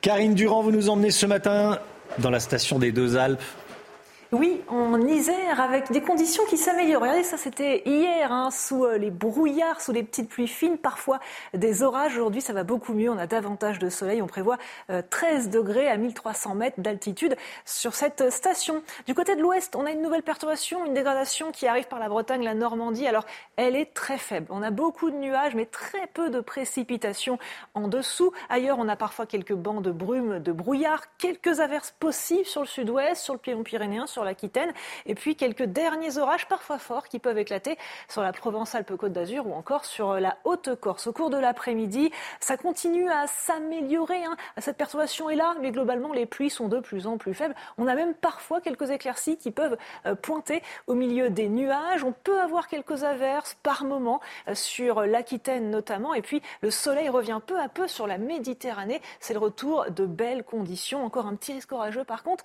sur la Haute-Corse. Les températures sont en hausse ce matin. Il fait beaucoup moins frais que les jours précédents grâce aux nuages qui retiennent la douceur, justement. 10 sur euh, Paris, 6 à Nancy, 7 à Strasbourg, un maximum de 17 du côté de Nice et de Cannes. L'après-midi, très douce absolument partout. Les températures sont supérieures aux moyennes de saison. Il fait un petit peu moins chaud qu'hier sur le sud-ouest, mais ça reste élevé. Hein. Encore 25 degrés euh, sur euh, Toulouse, 21 sur Paris. Les prochains jours s'annoncent mitigés, variables, alternance de nuages, d'éclaircies, parfois de quelques averses. La douceur se maintient tous les jours on prévoit un temps beaucoup plus perturbé à partir de jeudi. C'est News, il est 7h29 à la une ce matin. La colère et l'inquiétude des automobilistes. Il y a de plus en plus de stations-service en pénurie d'essence. On est sur place dans une station-service du 19e arrondissement de la capitale. Avec vous, Marine Sabourin. A tout de suite, Marine. Un homme de 33 ans a été poignardé dans une station-service pour avoir doublé un autre automobiliste. Il a reçu au moins six coups de couteau sous les yeux de ses enfants. On vous raconte ce qui s'est passé dans ce journal. L'ancien Premier ministre Édouard Philippe est favorable à la mise en place d'une immigration choisie avec des quotas par profession. Est-ce que vous y êtes favorable? On vous a posé la question. Et puis le budget de l'année prochaine arrive aujourd'hui à l'Assemblée. Le gouvernement doit utiliser le 49.3. La seule question, c'est quand va-t-il l'utiliser? Dans la semaine, a priori. On verra ça avec Gauthier Lebret. A tout de suite, Gauthier. Une nouvelle semaine démarre et les problèmes de pénurie d'essence sont toujours là. Tiens, regardez ces images tournées il y a quelques instants sur la nationale 118. C'est à, euh, dans l'ouest de Paris, hein, dans, les, dans les Yvelines. La droite, vous voyez les personnes qui font la queue pour euh, aller dans euh, cette station-service. Voilà comment ça se passe ce matin euh, en grande banlieue parisienne. Nos équipes, Marine Sabourin et Pierre-François Alterman, sont ce matin dans une station essence du 19e arrondissement de la capitale, hein, Chana. Marine. Marine, la station essence où vous êtes vient de fermer, mais les automobilistes continuent de faire la queue, c'est ça? Oui, en effet, Chana. Et donc, le gérant de cette station l'a affiché. en rue de carburant, pas de gasoil, pas d'essence. Et ça, c'est depuis euh, ce matin, donc ça a évidemment de quoi agacer euh, les automobilistes. Alors nous sommes avec euh, Mustapha. Mustapha, vous avez découvert qu'il n'y avait plus d'essence. Vous, vous en avez particulièrement besoin pour votre travail? Oui, je suis un professionnel de la route, oui. Je suis enseignant de la conduite automobile et on a beaucoup, beaucoup de problèmes, effectivement. D'approvisionnement, on est obligé de prendre sur notre temps. Euh, on est obligé d'annuler beaucoup d'élèves euh, au niveau des, leçons de conduite, ce qui provoque beaucoup de perturbations au niveau de planning de travail. Euh, et, là, il y a une conséquence sur le planning, sur la présentation des élèves aux examens. Il y a plein, plein de problèmes, plein de difficultés, franchement. Qu'est-ce que vous allez faire là? Vous allez chercher une autre station? Vous allez vous rendre au travail? Vous avez assez d'essence? Bah, le travail, c'est juste à côté. Là, je suis en train de, enfin, je suis là, à la rue de Crimée, donc je vais voir le planning et si c'est pas possible de continuer comme ça, on est obligé d'annuler encore des élèves. Ce qui est dommage, c'est qu'on est pris dans un, dans, une spirale qui n'a, pas de fin. Le total, c'est l'État. L'État, c'est une grande part de responsabilité aussi. Les négociations, euh, ça peut se faire toujours, mais prendre les gens euh, en otage comme ça, c'est de grandes difficultés qui durent depuis longtemps. C'est pas, pas deux, trois jours, quatre jours. Des grèves de 2-3 jours, on, en a toujours eu, c'est le, moment. Maintenant, euh, c'est plus politique qu'autre chose. Hein. Je pense pas que c'est vraiment. Euh, euh, Merci beaucoup euh, Moustapha. Merci. Alors comme euh, Moustapha, énormément de personnes se rendent dans cette station. Alors le gérant euh, explique qu'il y a à quelques centaines de mètres d'ici une station dont il reste certainement un petit peu de samplon 95 et de samplon 98. Mais voilà, certains attendent encore ici que, que cette station-service soit réapprovisionnée dans les prochaines heures. Merci beaucoup, Marine Sabourin, avec Pierre-François Altermat. Alors, Total Energy a proposé hier d'avancer ses négociations annuelles sur les salaires au mois d'octobre, hein, Chana. au lieu du euh, mois de novembre, comme c'était prévu, à condition que les blocages prennent fin. Et de son côté, ExxonMobil compte réunir les syndicats dans la journée. Et la pénurie d'essence crée de grosses tensions euh, du côté des, automobilistes, à tel point que la semaine dernière, un homme a été transporté à l'hôpital en urgence absolue. Cet homme de 33 ans a été poignardé devant ses enfants par un autre automobiliste dans une station-service en Haute-Savoie. Récit signé Solène Boulan. Les faits se sont déroulés mercredi à Saint-Julien en Genevois, dans une station-service d'un groupe de grande distribution. Selon plusieurs sources judiciaires, le suspect, un homme âgé d'une vingtaine d'années, n'aurait pas supporté qu'un automobiliste lui passe devant dans la file d'attente. S'ensuit alors une vive altercation jusqu'à ce que le suspect sorte un couteau et poignarde l'automobiliste à plusieurs reprises. L'homme prend alors la fuite, mais il est rapidement interpellé par les gendarmes. La victime est un homme de nationalité suisse âgé de 33 ans. Ses enfants patientaient dans la voiture au moment des faits. Transporté en urgence absolue au centre hospitalier de Genève, ses jours ne sont plus en danger. Le mis en cause a quant à lui été placé en détention provisoire vendredi à la maison d'arrêt de Bonneville. Il est poursuivi pour tentative de meurtre.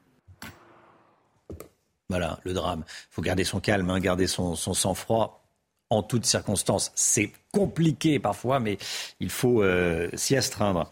Créer des quotas d'immigration par profession, c'est tout à fait envisageable. C'est ce qu'a dit Édouard Philippe hier euh, dans Le Parisien. Je voulais qu'on y revienne ce matin. Et comme tous les matins, on vous consulte, on vous donne la parole dans la matinale. Ce matin, on vous pose cette question euh, des quotas d'immigration par profession. Est-ce que c'est une bonne ou une mauvaise idée? Écoutez vos réponses, c'est votre avis. Je pense que c'est une bonne idée parce que c'est des gens qui, comme font les Français vers le Canada, ils ont des projets, euh, on, a, des attentes là-bas. Euh, je pense que c'est intéressant qu'effectivement la France choisisse les personnes euh, par rapport à certaines qualités au niveau travail, mais on ne peut pas limiter l'immigration qu'à ça. Faire venir des personnes qu'on peut accueillir avec un travail et une vie digne, je pense que c'est ça qui doit être fait, oui. Il faut que la France aussi euh, trouve son compte en matière de compétences, en matière de, main-d'œuvre. on ne peut pas accueillir des milliers de personnes sans rien en retour. C'est pas, enfin, c'est pas possible, c'est pas viable. Le budget, il arrive aujourd'hui à l'Assemblée nationale. Ça promet des, débats, euh, explosifs. Et pour faire adopter ce texte, Gauthier Lebret, le gouvernement devrait avoir recours au 49.3. La question, c'est quand va-t-il l'utiliser hein? Eh bien, possiblement dès la fin de la semaine, euh, Romain, puisqu'il n'y a pas de suspense. Après avoir été consulté, même dragué, les Républicains ne voteront pas le budget, puisque le budget, c'est vraiment le texte. Vous votez pour, vous êtes euh, dans la majorité, vous votez contre, vous êtes dans l'opposition. Donc les Républicains veulent envoyer un message et montrer au gouvernement qu'ils sont dans l'opposition. 3500 amendements ont été déposés euh, sur le budget. On était à 2000 l'an dernier, 1500 de plus. C'est de l'obstruction hein, pour la majorité. C'est ce que dit déjà euh, le gouvernement. Et effectivement, la question, c'est quand va-t-il utiliser le 49.3 Car plus l'exécutif va l'utiliser tard, plus les amendements où le gouvernement va être battu eh bien, vont s'accumuler. Et ça va, avoir, évidemment un écho médiatique. On sera là pour en parler tous les matins à chaque fois que le gouvernement sera battu euh, la veille. Et puis, par contre, en même temps, en même temps, il faut montrer, du point de vue du gouvernement, eh bien, euh, qu'ils sont dans la concertation, qu'ils jouent le jeu parlementaire et surtout, ils veulent rendre responsables les oppositions de l'usage du 49.3 qui pourrait donc être utilisé jeudi ou vendredi, puisqu'Emmanuel Macron est à la télévision mercredi, donc il ne faut surtout pas parasiter l'allocution, plutôt l'interview du chef de l'État, et Emmanuel Macron pourrait annoncer lui-même de l'usage du 49.3 pour faire passer le budget. Merci beaucoup Gauthier. Emmanuel Macron qui se déplace en Mayenne aujourd'hui à Château-Gontier. Le thème de ce déplacement, la santé et les services publics en zone rurale. Emmanuel Macron va notamment inaugurer la nouvelle sous-préfecture de la ville déplacée à 2 km euh, du centre-ville et vous allez voir que ça ne plaît pas à tous les habitants. Reportage de Jean-Michel Decaze. À Château-Gontier, où vivent 16 950 personnes, la sous-préfecture a déménagé dans la zone industrielle à 2 km du centre-ville. Un choix moqué par les habitants qui trouvent que ce service public rime avec pas pratique. C'est une très mauvaise idée. Euh, les personnes âgées qui peuvent plus conduire, les personnes handicapées, euh, même moi, euh, bon, je conduis, etc. Mais c'est quand même assez pénible d'aller là-bas. Pour le président des maires ruraux de la Mayenne, la présence d'Emmanuel Macron à la sous-préfecture est une marque d'intérêt envers les campagnes, des territoires qui souffrent de la numérisation des services publics, car tout le monde ne maîtrise pas Internet. La dame qui, euh, qui est à la retraite, qui a son problème de retraite, de pension qui n'a pas été versé, j'ai des exemples en tête. Euh, bah, vous savez, des fois, c'est pas toujours simple en se retournant vers une plateforme téléphonique où, avant d'avoir quelqu'un au téléphone, vous répondez par 1, 2, 3 ou 4 et vous n'avez toujours pas votre réponse. Il manque de l'humain. Autre thème de la visite d'Emmanuel Macron, la santé. La Mayenne fait partie des trois premiers déserts médicaux français. 30% des patients se font soigner dans un département voisin. L'actualité ukrainienne, la guerre en Ukraine et cette information tombée il y a quelques instants. Trois fortes détonations ont été entendues ce matin à Kiev, dans la capitale ukrainienne. Trois fortes détonations entendues dans le centre de Kiev. Les détonations ont eu lieu vers 8h15 heure locale. Les sirènes d'alerte aérienne ont retenti, mais plusieurs dizaines de minutes euh, avant les détonations. Euh, voilà ce que je pouvais vous dire sur euh, ces trois fortes détonations euh, entendues. Vladimir Poutine va convoquer, lui, son conseil de sécurité aujourd'hui, Chana. Hein. Le président russe accuse les services secrets ukrainiens d'avoir fait exploser le pont de Crimée samedi dernier. De son côté, Volodymyr Zelensky a qualifié la Russie d'État terroriste. Écoutez, c'était cette nuit. Une désignation officielle de la Russie comme État terroriste est nécessaire à tous les niveaux. Il faut limiter les contacts économiques avec la Russie. On ne peut pas sponsoriser le terrorisme. Il faut une condamnation claire de chaque étape de l'escalade russe, des attaques terroristes jusqu'aux tentatives criminelles d'annexion de notre territoire.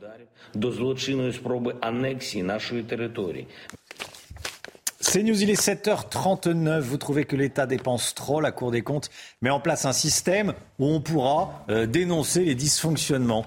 Euh, je sais que vous allez être nombreux à être intéressés. On en parle dans un instant avec le Megui. Ouais, tout de suite.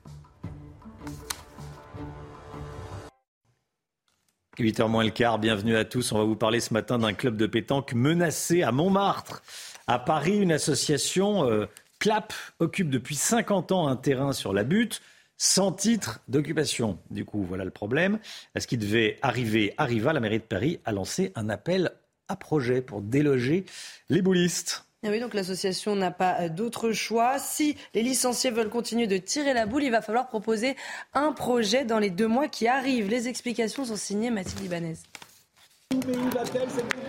Venus ici pour partager des bons moments, les 257 licenciés de l'association CLAP voient leur terrain menacé. Depuis 50 ans, ils occupent cette parcelle sans papier officiel. Anne Hidalgo a lancé un appel à projet. Les membres du club, dont de nombreux acteurs, sont excédés par la décision de la mairie en quoi on, gêne qui que ce soit. Et ça, c'est un, lieu qui est important pour, euh, des dizaines et des dizaines de personnes. Alors sûrement que ça ne représente pas assez par rapport à je ne sais quoi, mais on s'en fout, c'est important ces petites choses-là. Et donc cet endroit-là, il est, là depuis 50 ans. Depuis 50 ans, il y a des gens qui se croisent ici, qui vivent ici. Eh ben, il faut que ça continue. Quoi. Pour lutter contre la disparition de cette institution, ils n'ont plus que deux mois pour proposer un projet. Une décision de la mairie de Paris qui les met au pied du mur. On a en face de nous, on ne sait pas quel projet, mais un projet qui est ficelé depuis déjà plusieurs mois. Euh, nous, en deux mois, heureusement, on a beaucoup de licenciés qui sont avec nous, mais en deux mois, euh, on a un délai très très court pour pouvoir euh, présenter notre projet. Tous les licenciés sont mobilisés pour faire entendre leur voix et partager surtout les valeurs de ce lieu emblématique à Montmartre. Bon, le tir en fou. Voilà, une association de, pétanque menacée à Montmartre. 8h moins le quart, le point info, les toutes dernières informations, Chanel Lousteau. Les problèmes de pénurie d'essence en France, des centaines de stations-service sont à sec. La première ministre Elisabeth Borne assure que la situation va s'améliorer tout au long de la semaine. Total Energy a proposé hier d'avancer ses négociations annuelles sur les salaires au mois d'octobre au lieu de novembre, à condition que les blocages prennent fin. Et de son côté, ExxonMobil compte réunir les syndicats dans la journée. Un chauffeur VTC interpellé à son domicile pour suspicion de viol. Une touriste américaine qui était montée dans son véhicule pour rentrer chez elle à Villejuif, c'est dans le Val-de-Marne, l'accuse de l'avoir forcé à monter chez lui, puis de l'avoir probablement euh, drogué. La jeune femme s'est réveillée le lendemain nue dans un lit. Cet homme était déjà connu des services de police pour des affaires de trafic de stupéfiants. La guerre en Ukraine et cette information qui vient de tomber. Trois fortes détonations ont été entendues ce matin dans le centre de Kiev, capitale ukrainienne. Information euh, du journaliste de l'AFP. Et puis sachez également que Vladimir Poutine euh, va convoquer son conseil de sécurité aujourd'hui. Président russe qui accuse les services secrets ukrainiens d'avoir fait exploser le pont de Crimée samedi dernier. L'écho, tout de suite, on va parler d'un site qui permet de dénoncer les dysfonctionnements de l'État. Hein, c'est avec Lomic Guillot. C'est tout de suite. La Cour des comptes, Lomic, veut faire de chaque citoyen un lanceur d'alerte en matière de gestion de l'argent public. En clair, la Cour des comptes nous demande de dénoncer les gabegies et autres dysfonctionnements de l'État. C'est bien ça? Oui, c'est ça, et c'est intéressant, alors que les députés votent actuellement le, budget de la France, de se dire que chaque citoyen, finalement, a son mot à dire et un, regard à avoir sur l'utilisation euh, des, fonds publics. Le site de, la Cour des comptes est déjà en ligne. Il permet en fait à toute personne qui constate une irrégularité ou un dysfonctionnement dans la gestion d'un service public ou d'une collectivité locale, eh bien de le signaler en quelques clics sur l'adresse que vous voyez, signalement.ccompte au pluriel.fr. Vous pensez que le maire de votre commune emploie un proche euh, trop payé pour ce qu'il fait, vous cliquez. Vous, vous êtes un chef d'entreprise vous vous comprenez pas qu'un concurrent a eu un marché alors que vous étiez mieux placé, vous cliquez, vous avez la preuve qu'un fonctionnaire abuse des notes de frais, vous cliquez encore. C'est simple, vous pouvez dénoncer plusieurs types de problèmes, oh. un, manquement aux règles de la commande publique lors d'un achat sans faire jouer la concurrence par exemple, une situation de conflit d'intérêts, un manquement aux règles de rémunération d'emploi ou temps de travail par exemple une prime irrégulière, un logement ou une voiture de fonction indue, un usage abusif des fonds publics, etc., etc. Il y a neuf catégories dans lesquelles vous pouvez faire un signalement. Et tout ça, Romain, ressemble quand même à euh, de la délation. C'est ça, c'est ce que j'étais en train de me dire. C'est de la. Je lisais tous les. Euh, tous les cas de figure. oui, tous les cas de figure. Oui, c'est vrai que ça ressemble beaucoup à de la délation, mais on ne peut pas non plus faire n'importe quoi sur la Cour des comptes. Pour qu'un signalement soit accepté, il faut avoir eu personnellement euh, connaissance des faits évoqués. Et puis ensuite, il faut que ça concerne un organisme contrôlé par la Cour des comptes. Il faut dénoncer des faits graves qui ont des conséquences sur les finances publiques. Et il faut enfin que ce signalement soit, si possible, accompagné de pièces justificative pour qu'il soit étudié. Mais si ces conditions sont remplies, bien vous pouvez euh, dénoncer, euh, faire ce signalement, y compris de façon totalement anonyme. La plateforme garantit la confidentialité. La Cour des comptes assure que tout signalement fera l'objet d'une analyse rigoureuse. Quant à son président, Pierre Moscovici, qui était euh, ancien ministre de l'économie sous François Hollande, eh bien, il précise qu'il ne cherche pas à créer un défouloir, mais qu'il lance simplement ce site dans une démarche d'ouverture pour identifier des zones de risque et renforcer notre réponse aux attentes des citoyens. Fin de citation. Alors, il va falloir attendre quelques mois hein, pour savoir si la, Cour des comptes va crouler ou non sous les, délations euh, numériques. Certains magistrats se rassurent en rappelant que l'équivalent de la Cour des comptes en Suisse a créé un système équivalent euh, sur Internet il y a quelques années, sans connaître de déferlement de dénonciation à suivre donc.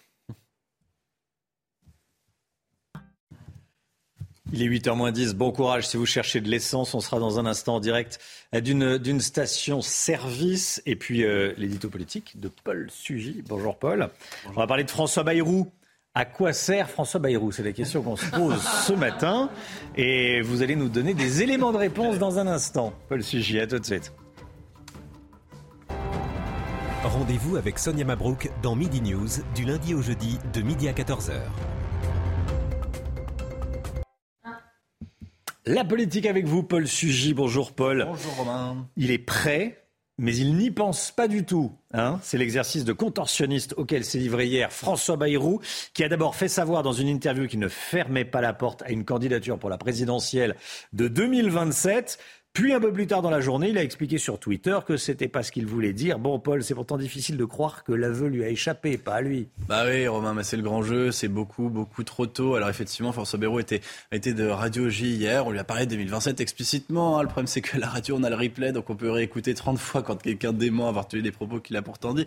Donc quand on lui demande si effectivement il regardait vers 2027, il disait qu'il était prêt, que la France allait très très mal et que de toute façon, lui, il avait les solutions. Et puis quand euh, eh bien, la dépêche de l'AFP est tombée reprenant ses propos, effectivement, que la machine s'est emballée, que les commentaires narquois ont commencé à pleuvoir sur Twitter, eh bien François Bayrou a continué cette partie de poker menteur en disant que tous ceux qui considéraient que c'était une déclaration de candidature faisaient des commentaires déplacés et ridicules et qu'il ne s'intéressait pour l'instant pas du tout à 2027. C'est bien connu. De toute façon, la question est quasiment un passage obligé lorsque l'on interroge quelqu'un à qui l'on peut prêter des ambitions politiques et c'est quasiment un jeu de ni oui ni non. L'expression consacrée, c'est il ne faut pas insulter l'avenir. C'est-à-dire que quand bien même on n'y pense pas, il faudrait pas non plus qu'on dise quelque chose qu'on va démentir deux ans plus tard en se comportant candidat. Bon, quoi qu'il en soit, en tous les cas, euh, Romain, le plus important, c'est que François Bayrou n'est pas le seul au sein de la majorité à avoir ce genre d'ambition. Édouard Philippe, lui, ne s'en cache pas du tout. Il est clairement le candidat légitimiste pour tenir l'héritage euh, d'Emmanuel Macron après Emmanuel Macron.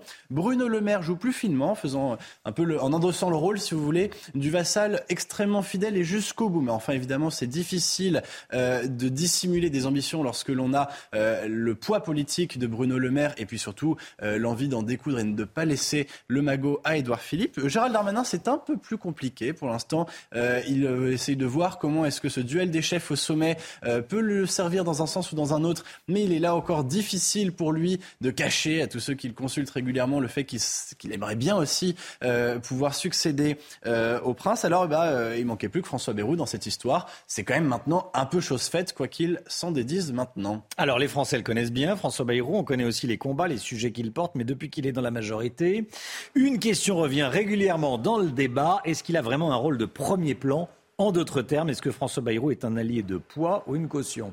Oui, ou en d'autres termes, Romain, on a bien compris, est-ce qu'il sert à quelque chose? Bon, la question est pénible parce qu'évidemment, on a d'abord, quand on pose la question de savoir qu'est-ce qu'a fait François Bayrou depuis qu'il est euh, dans le camp de la majorité, euh, on a d'abord la succession de ses échecs. Alors, il n'a pas encore permis à Emmanuel Macron de rétablir la proportionnelle, malgré un lobbying très insistant, le fait qu'il ait même réussi à en faire une promesse de campagne du candidat Macron. Bon, eh ben, c'est toujours pas passé. Alors, ce sera peut-être pour la prochaine fois. Les enfants, au bout d'un moment, ont fini par se demander si cette promesse d'Emmanuel Macron n'est pas euh, un l'heure tendue euh, justement au camp du Modem, eh bien pour essayer de les garder dans son giron à chaque fois. Il avait aussi essayé eh bien euh, d'être Premier ministre à la place d'Elisabeth Borne, dont il a d'ailleurs dit tout le mal qu'il pensait. Là encore, ça a échoué. On sait qu'elle a été préférée non seulement à Bayrou, mais en plus de ça, elle a fait ses preuves derrière. Et finalement, les commentaires assez sarcastiques de François Bayrou sur euh, son inexpérience ou son manque d'éloquence, eh bien, se sont plutôt démentis par les, les, faits dans les premiers mois qui ont suivi la nomination d'Elisabeth Borne. Et puis ensuite de ça, sa dernière incartade en date, c'est évidemment la contestation très violente, très frontale euh, qu'il a fait euh, de euh, la méthode employée par le chef de l'État sur la question de la réforme des retraites. là encore, il ne semble pas qu'il ait été réellement entendu. Alors, François Bayrou, c'est une force parlementaire importante au sein de la Macronie. 49 députés, c'est quand même pas rien, surtout qu'on sait que la majorité est fragile. Cela dit, la question peut aussi se prendre dans l'autre sens. Si le modem a tant de députés romains, c'est peut-être aussi grâce à la majorité euh, et au système des investitures. Alors pour finir, François Bayrou, en fin de compte, c'est un peu un phare. Euh, il a traversé l'histoire quasiment euh, politique de, toutes ces dernières décennies. Il a été trois fois candidat à l'élection présidentielle, deux fois ministre mais certes de façon éphémère. Aujourd'hui, c'est un peu comme Adolphe Thiers, quelqu'un qui traverse l'histoire des régimes. Et peut-être qu'à la fin, comme Thiers, ce sont, les destins politiques qui se dénouent. En tous les cas, sans François Bayrou, un seul être nous manquerait et tout serait dépeuplé. Merci beaucoup, Paul Sugy. 8h15, l'interview de Laurence Ferrari, Michel Édouard Leclerc. Soyez là. Tout de suite, c'est l'instant musique. La musique. Hold Me Closer, le dernier titre d'Elton John en duo avec Britney Spears, euh, revisité en version dance. Écoutez.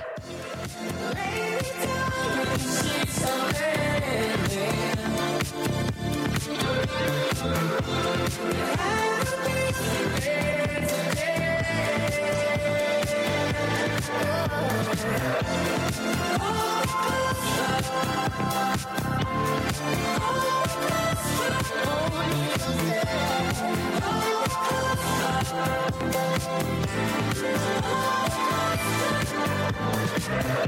There are caravans we follow.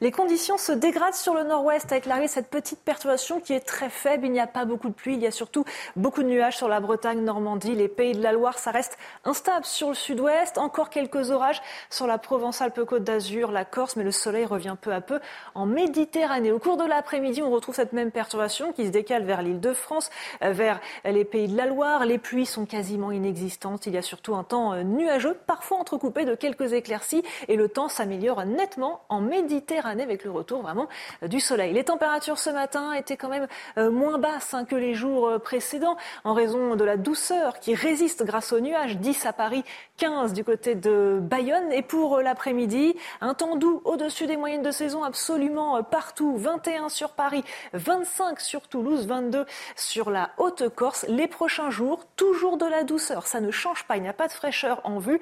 Un ciel souvent mitigé, partagé entre nuages éclaircis et averses, avant un temps a priori beaucoup plus perturbé à partir de jeudi et de la fin de semaine. C'est News, il est 8h. Bienvenue à tous et merci d'être avec nous à la une ce matin. Un nouveau lundi de pénurie d'essence quasiment partout en France. Total Energy et ExxonMobil font un pas en direction des syndicats. On est en direct avec Marine Sabourin et Pierre-François Alterman dans, Altermat dans le 19e arrondissement de la capitale. A tout de suite, Marine. Air France et Airbus dans le box des accusés au procès du crash du vol Rio-Paris. Ils sont poursuivis pour homicides involontaires. Vous allez entendre le témoignage de la sœur d'une victime. L'augmentation des vols à la fausse qualité, des voleurs qui se font passer pour des policiers ou des plombiers. Une vieille dame vient de se faire voler 1000 euros en liquide dans les Yvelines. On voit ça avec Amaury Bucco. A tout de suite, Amaury. Le président russe, Vladimir Poutine, convoque aujourd'hui son conseil de sécurité. Et puis, c'est tombé il y a quelques instants, trois fortes détonations ont été entendues dans le centre de Kiev, deux jours donc après l'attaque du pont de Crimée. Une nouvelle semaine démarre, nouvelle journée de pénurie d'essence. On est en direct avec euh, Marine Sabourin, avec Pierre-François Altermat pour les images, dans une station-service du 19e arrondissement de la capitale. Euh, dans cette station, il n'y a plus de samplon, il n'y a plus que du gasoil, Marine.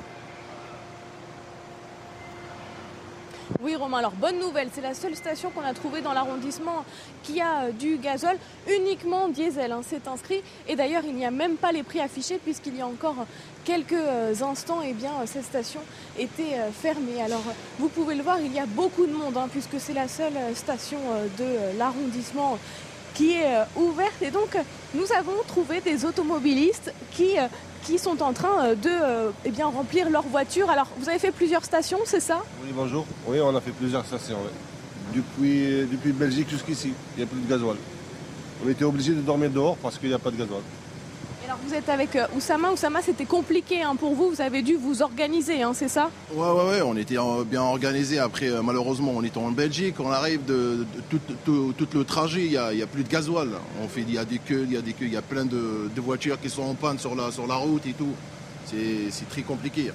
Et alors c'est compliqué avec vos enfants, c'est ça hein? Ouais, j'ai des enfants comme ce matin. Ils ont, ils ont des grands instruments pour y aller à l'école, je suis obligé de les, ramener. En fait, dès que je suis obligé d'appeler mon frère pour, pour y aller les chercher. Et c'est trop compliqué. Hein. Merci beaucoup. Alors, des, situations comme celle-ci, eh bien, on en a rencontré plein hein, depuis euh, ce matin. Les euh, automobilistes sont particulièrement hein, en colère et aussi inquiets, puisque même si Elisabeth Borne a annoncé que la situation devrait s'améliorer euh, dans les prochains jours, les automobilistes que nous avons croisés n'y croient pas vraiment, en fait, aux déclarations d'Elisabeth Borne.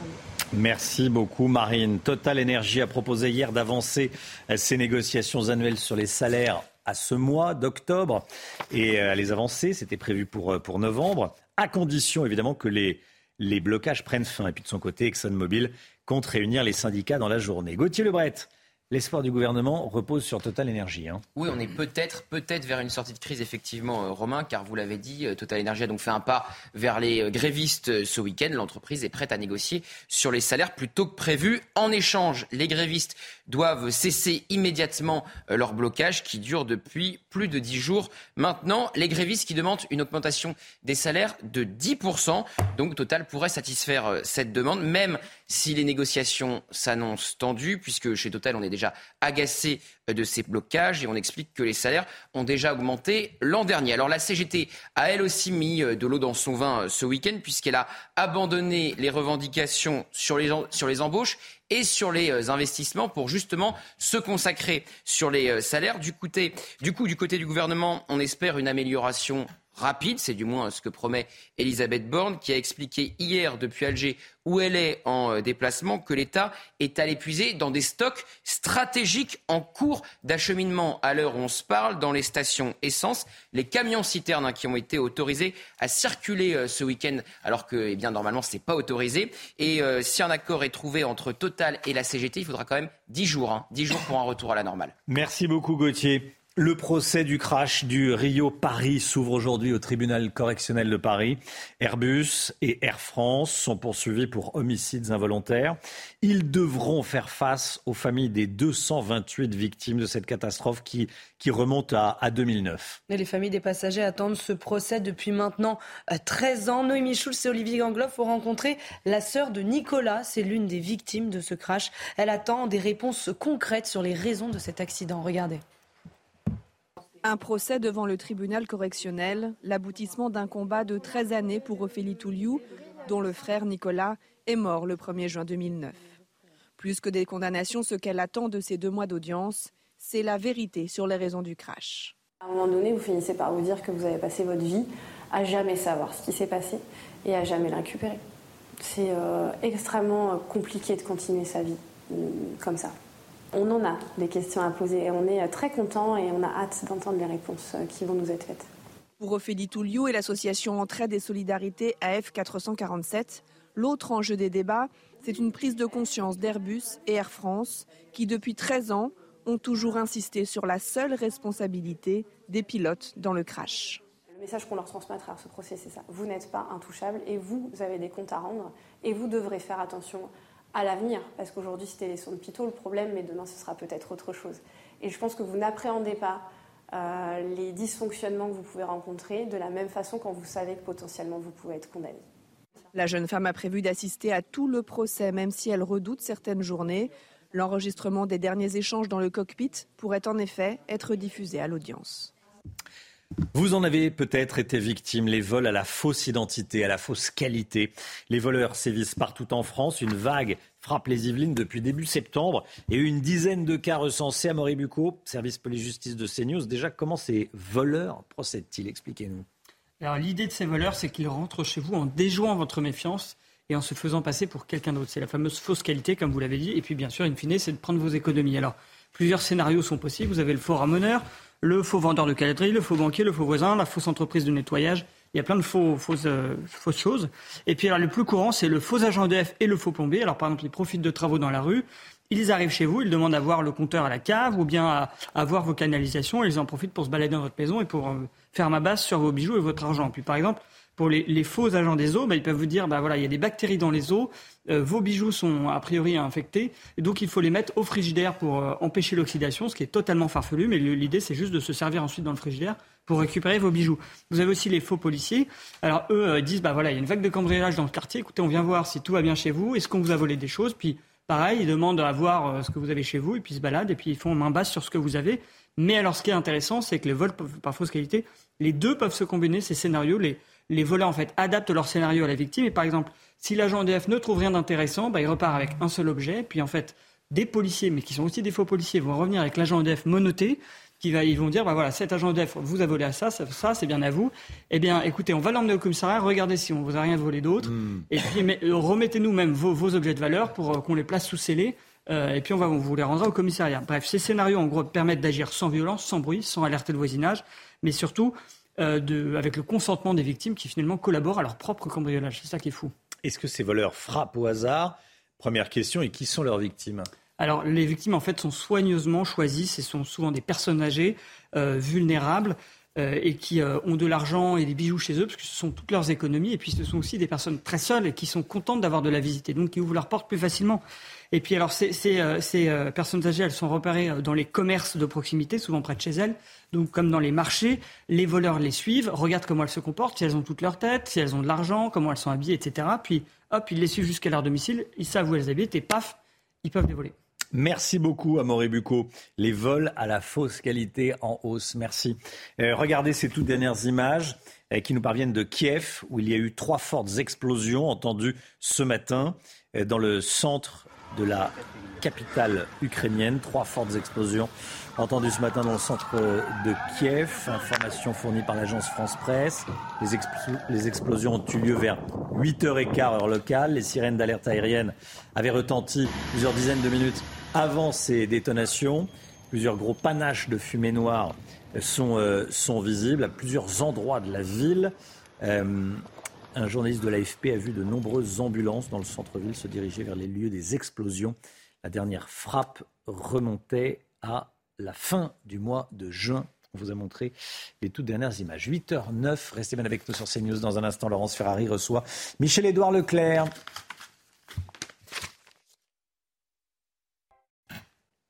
C'est News, il est 8h15. Bienvenue à tous. Dans un instant, Laurence Ferrari, vous, recevez Michel-Édouard Leclerc. Mais tout de suite, c'est le point info avec Chana Lousteau.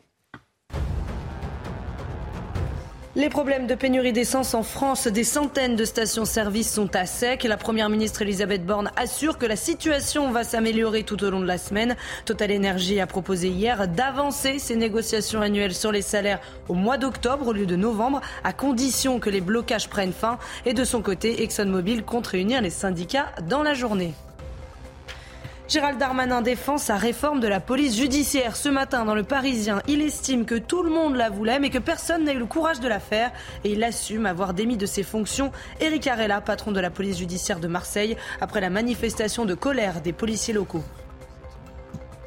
Harvey Weinstein va comparaître aujourd'hui devant le tribunal de Los Angeles. L'ancien producteur hollywoodien est accusé d'une série de viols et d'agressions sexuelles. Les faits se seraient déroulés à Beverly Hills entre 2004 et 2013. Il purge actuellement une peine de 23 ans de prison pour agressions sexuelles et viols commis à New York. Laurence, vous recevez ce matin Michel-Édouard Leclerc. Bonjour et bienvenue, cher Michel-Édouard Leclerc, dans la matinale de CNews. La grève, bien sûr, dans les raffineries et chez Total et Esso, prolongée hier, provoque des pénuries, des ruptures de stock. 30% euh, au national, 55% dans les Hauts-de-France, 50% à Paris, euh, de stations qui sont perturbées. Ça s'appelle une crise, à vous le porte-parole du gouvernement, Olivier Véran. Est-ce que l'État doit réquisitionner l'essence? On va voir comment ça se déroule cette semaine. Ce n'est pas une crise au sens géopolitique. Ça n'a rien à voir avec l'Ukraine. Ça n'a rien à voir avec euh, l'attitude euh, des Russes. C'est un mouvement social. C'est un mouvement social très suivi.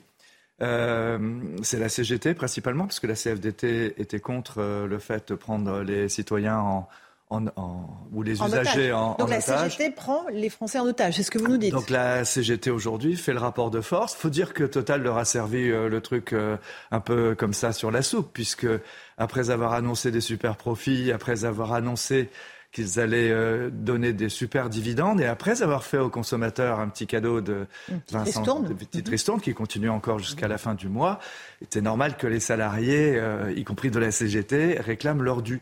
Maintenant, euh, le gouvernement tape du poing sur la table, dit aux uns et aux autres, débrouillez-vous, mhm. sortez-nous de ça. Les, les échos qu'on en a à l'interne, puisque les centres Leclerc euh, achètent leur carburant avec Système U et on est le deuxième acheteur de carburant en France. Les échos que nous en avons, c'est que ça va se dénouer dans la semaine. D'accord. Et vous avez de l'essence dans vos stations essence à vous, chez Leclerc? Alors, venant de l'Ouest, euh, l'Ouest n'est pas trop touché, si ce n'est sur certaines catégories de, de produits. Mais oui, euh, on a bien 20% des stations-service dans lesquelles il manque soit des produits, soit carrément tous les produits. Parce que faut voir que c'est pas simplement euh, un blocage des raffineries, c'est que les raffineries ne peuvent pas euh, charger dans les tuyaux du carburant pour aller approvisionner les dépôts.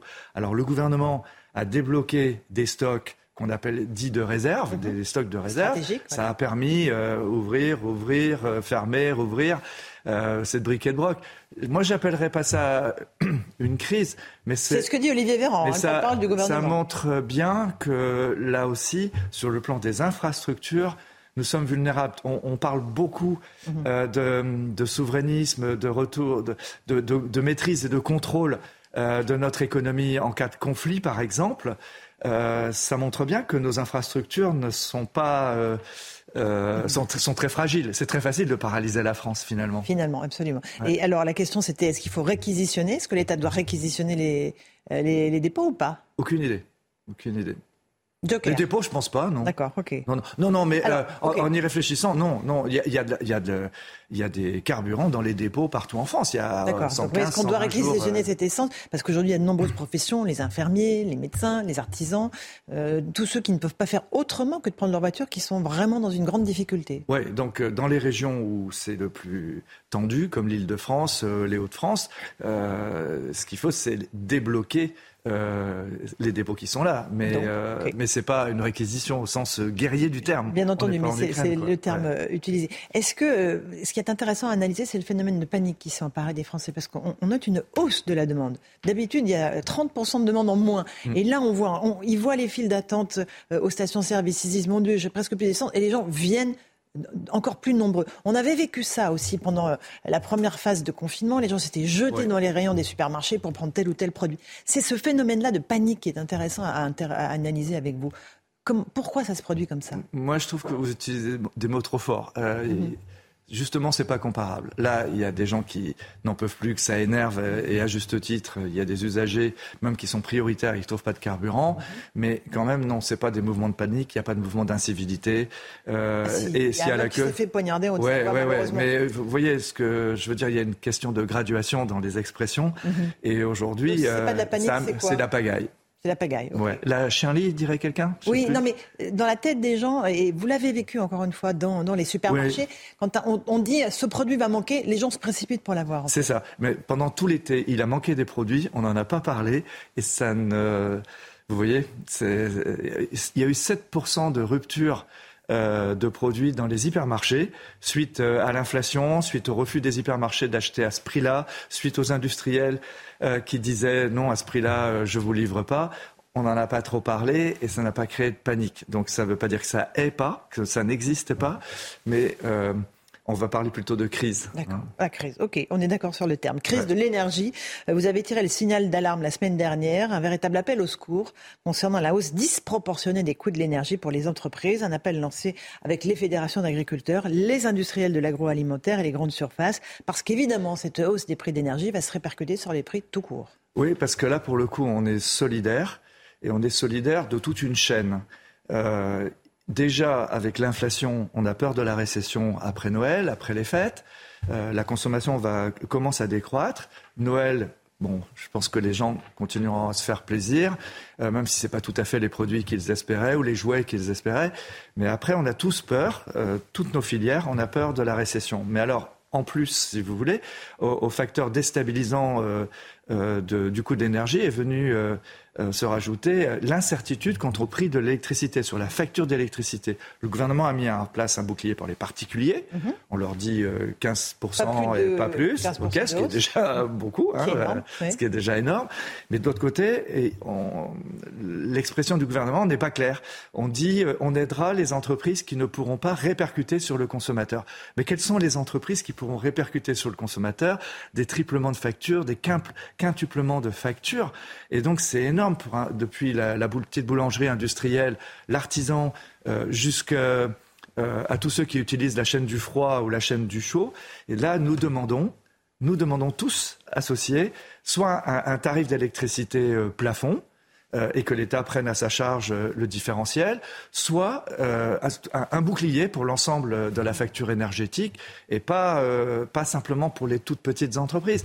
Si les grosses entreprises doivent fermer, alors c'est toute la chaîne qui va licencier et c'est la récession qui adviendra. Donc c'est vraiment un, un signal d'alarme auquel les distributeurs s'associent parce que même si nous, euh, nous pouvons assumer un an de hausse euh, d'électricité et, euh, et- encore, je ne sais pas trop comment, toute cette chaîne euh, de transporteurs, de transformateurs, de producteurs jusqu'à la production agricole, elle va y passer. Donc euh, le gouvernement dit on, on y réfléchit, mais il n'y a pas.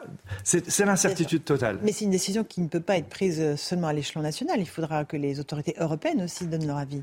Oui, mais vous voyez bien que, quitte à se faire critiquer par les Français parce qu'ils se font doubler, les Allemands ont pris des dispositions. Les Allemands ont mis 200 milliards sur la table pour leurs entreprises. Et d'une certaine manière, les Espagnols avaient obtenu avant les Français le décrochage du prix de l'électricité, la décorrélation du prix de l'électricité avec le prix du gaz. Donc, euh, dans, les deux cas, on a eu euh, des gouvernements qui ont été hyper activistes au nom de leurs entreprises. Et c'est le message qu'on veut faire passer. J'insiste, ces petits commerçants et grands commerçants, ces petits industriels et grands industriels, pour une fois, euh, on dit euh, l'intérêt aujourd'hui d'avoir une, politique de facture d'énergie lisible. Mais c'est le retour du quoi qu'il en coûte que vous nous réclamez. Oui, oui. À nouveau. Oui. Avec l'argent magique avec l'argent peut-être euh, magique, je ne sais pas qui porte euh, la bure et la, et, la, et la boule, je vous verrais bien avec une boule. Non, mais dans la réalité, mm. franchement, euh, ça servait à rien d'avoir soutenu l'activité économique pendant trois ans pour la planter maintenant.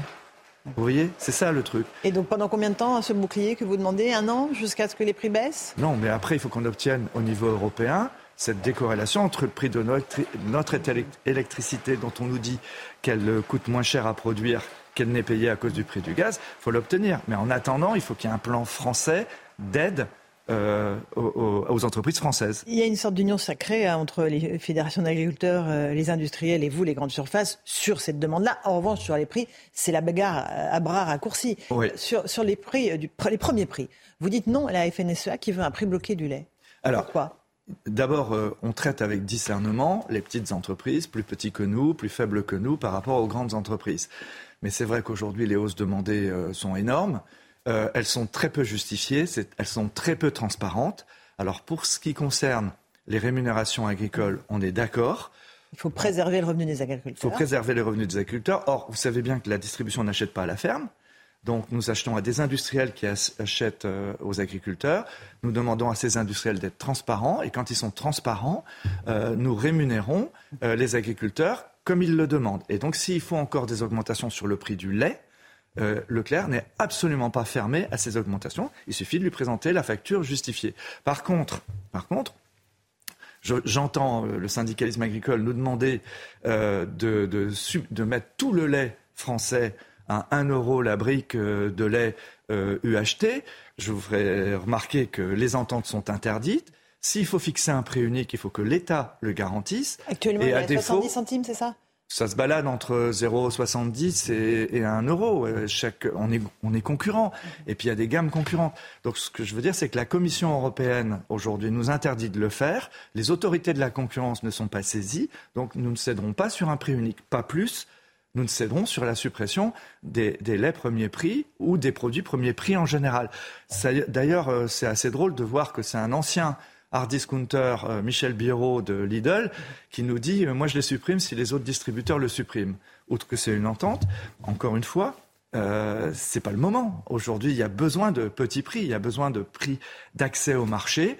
Et donc, à partir du moment où les agriculteurs sont rémunérés du tarif qu'ils ont demandé, à voir, à vérifier, qu'on nous laisse vendre moins cher que les autres. Et ça, évidemment, euh, c'est important. L'inflation, vous nous l'aviez prédite euh, exactement euh, il y a quelques mois au niveau où elle est aujourd'hui. On atteint 12% sur l'alimentaire. C'est tenable jusqu'à quand pour les ménages? vous, vous, vous rappelez, c'est pas pour glorifier. mais je le dis. Hein, au début de l'année, là, que ce soit à la Banque de France, que ce soit au FMI, Christine Lagarde, tout le monde disait une inflation de 2 à 4%. Aujourd'hui, sur l'alimentaire, on est à, 10%. Ça va continuer jusqu'à Noël. Nous n'avons pas fini de répercuter nos hausses, nous, Centre Leclerc.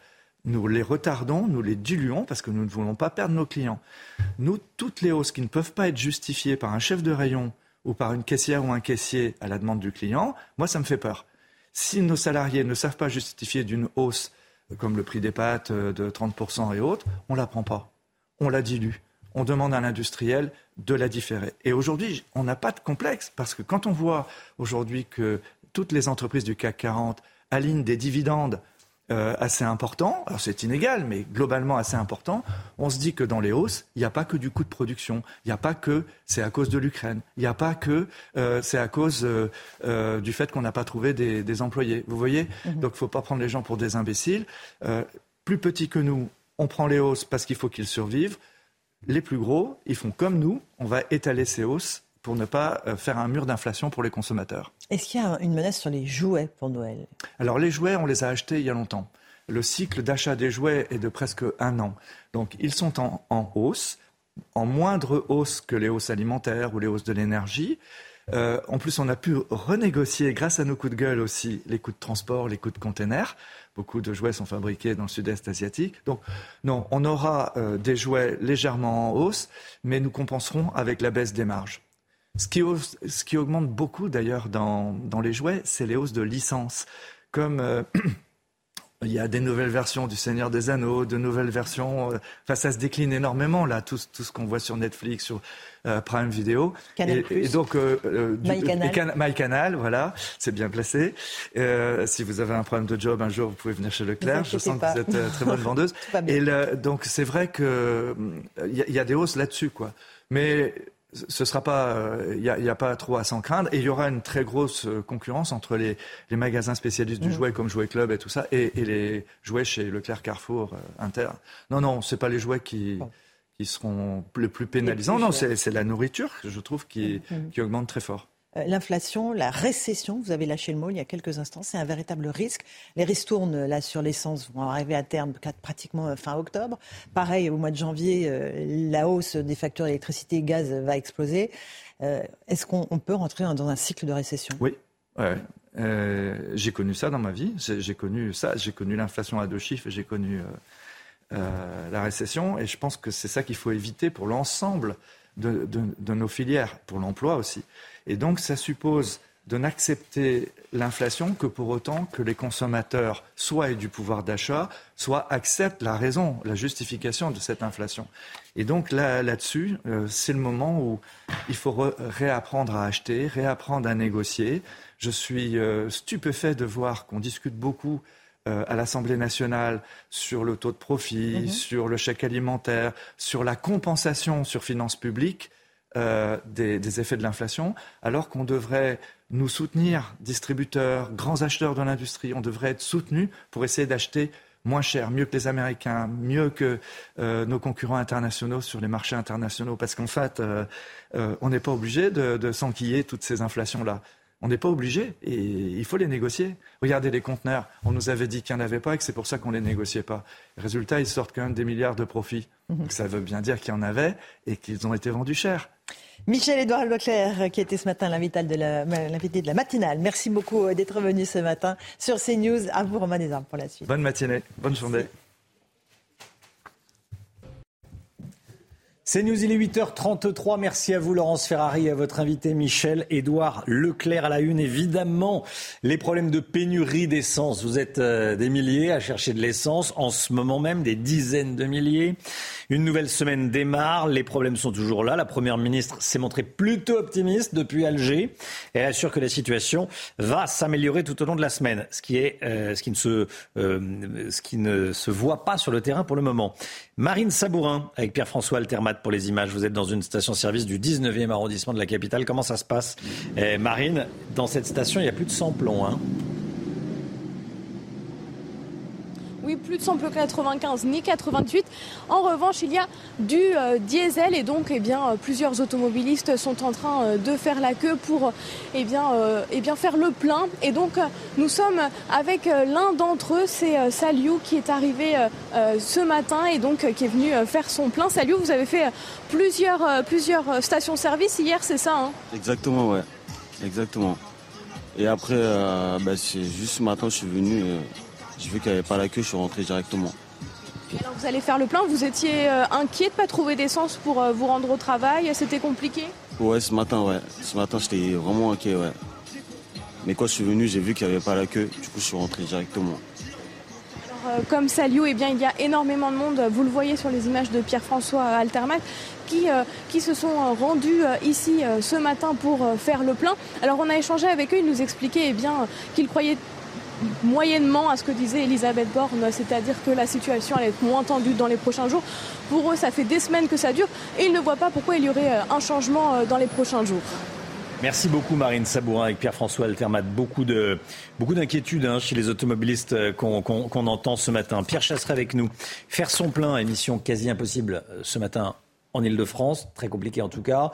Euh, dans les Hauts-de-France, très compliqué. Dans l'Est également, euh, très compliqué. Il y a simplement dans l'Ouest où c'est plutôt simple pour le. Vous allez nous donner des conseils, Pierre, pour essayer d'éviter cette situation. Et ah. vous allez nous parler des applications pour trouver la, station-service où on peut faire le plein. Oui, Romain, parce que le problème, c'est qu'on parle des pénuries, par exemple, à cette heure-ci, on va dire 30%. Hmm. évidemment, en fin de journée, ça peut être pire, puisque tout le monde a vidé les cuves pendant la journée. Donc, la petite astuce, ça va être de suivre, grâce à des applications connectées, l'évolution euh, des, des ruptures des carburants en station-service. Je vous propose quatre applications.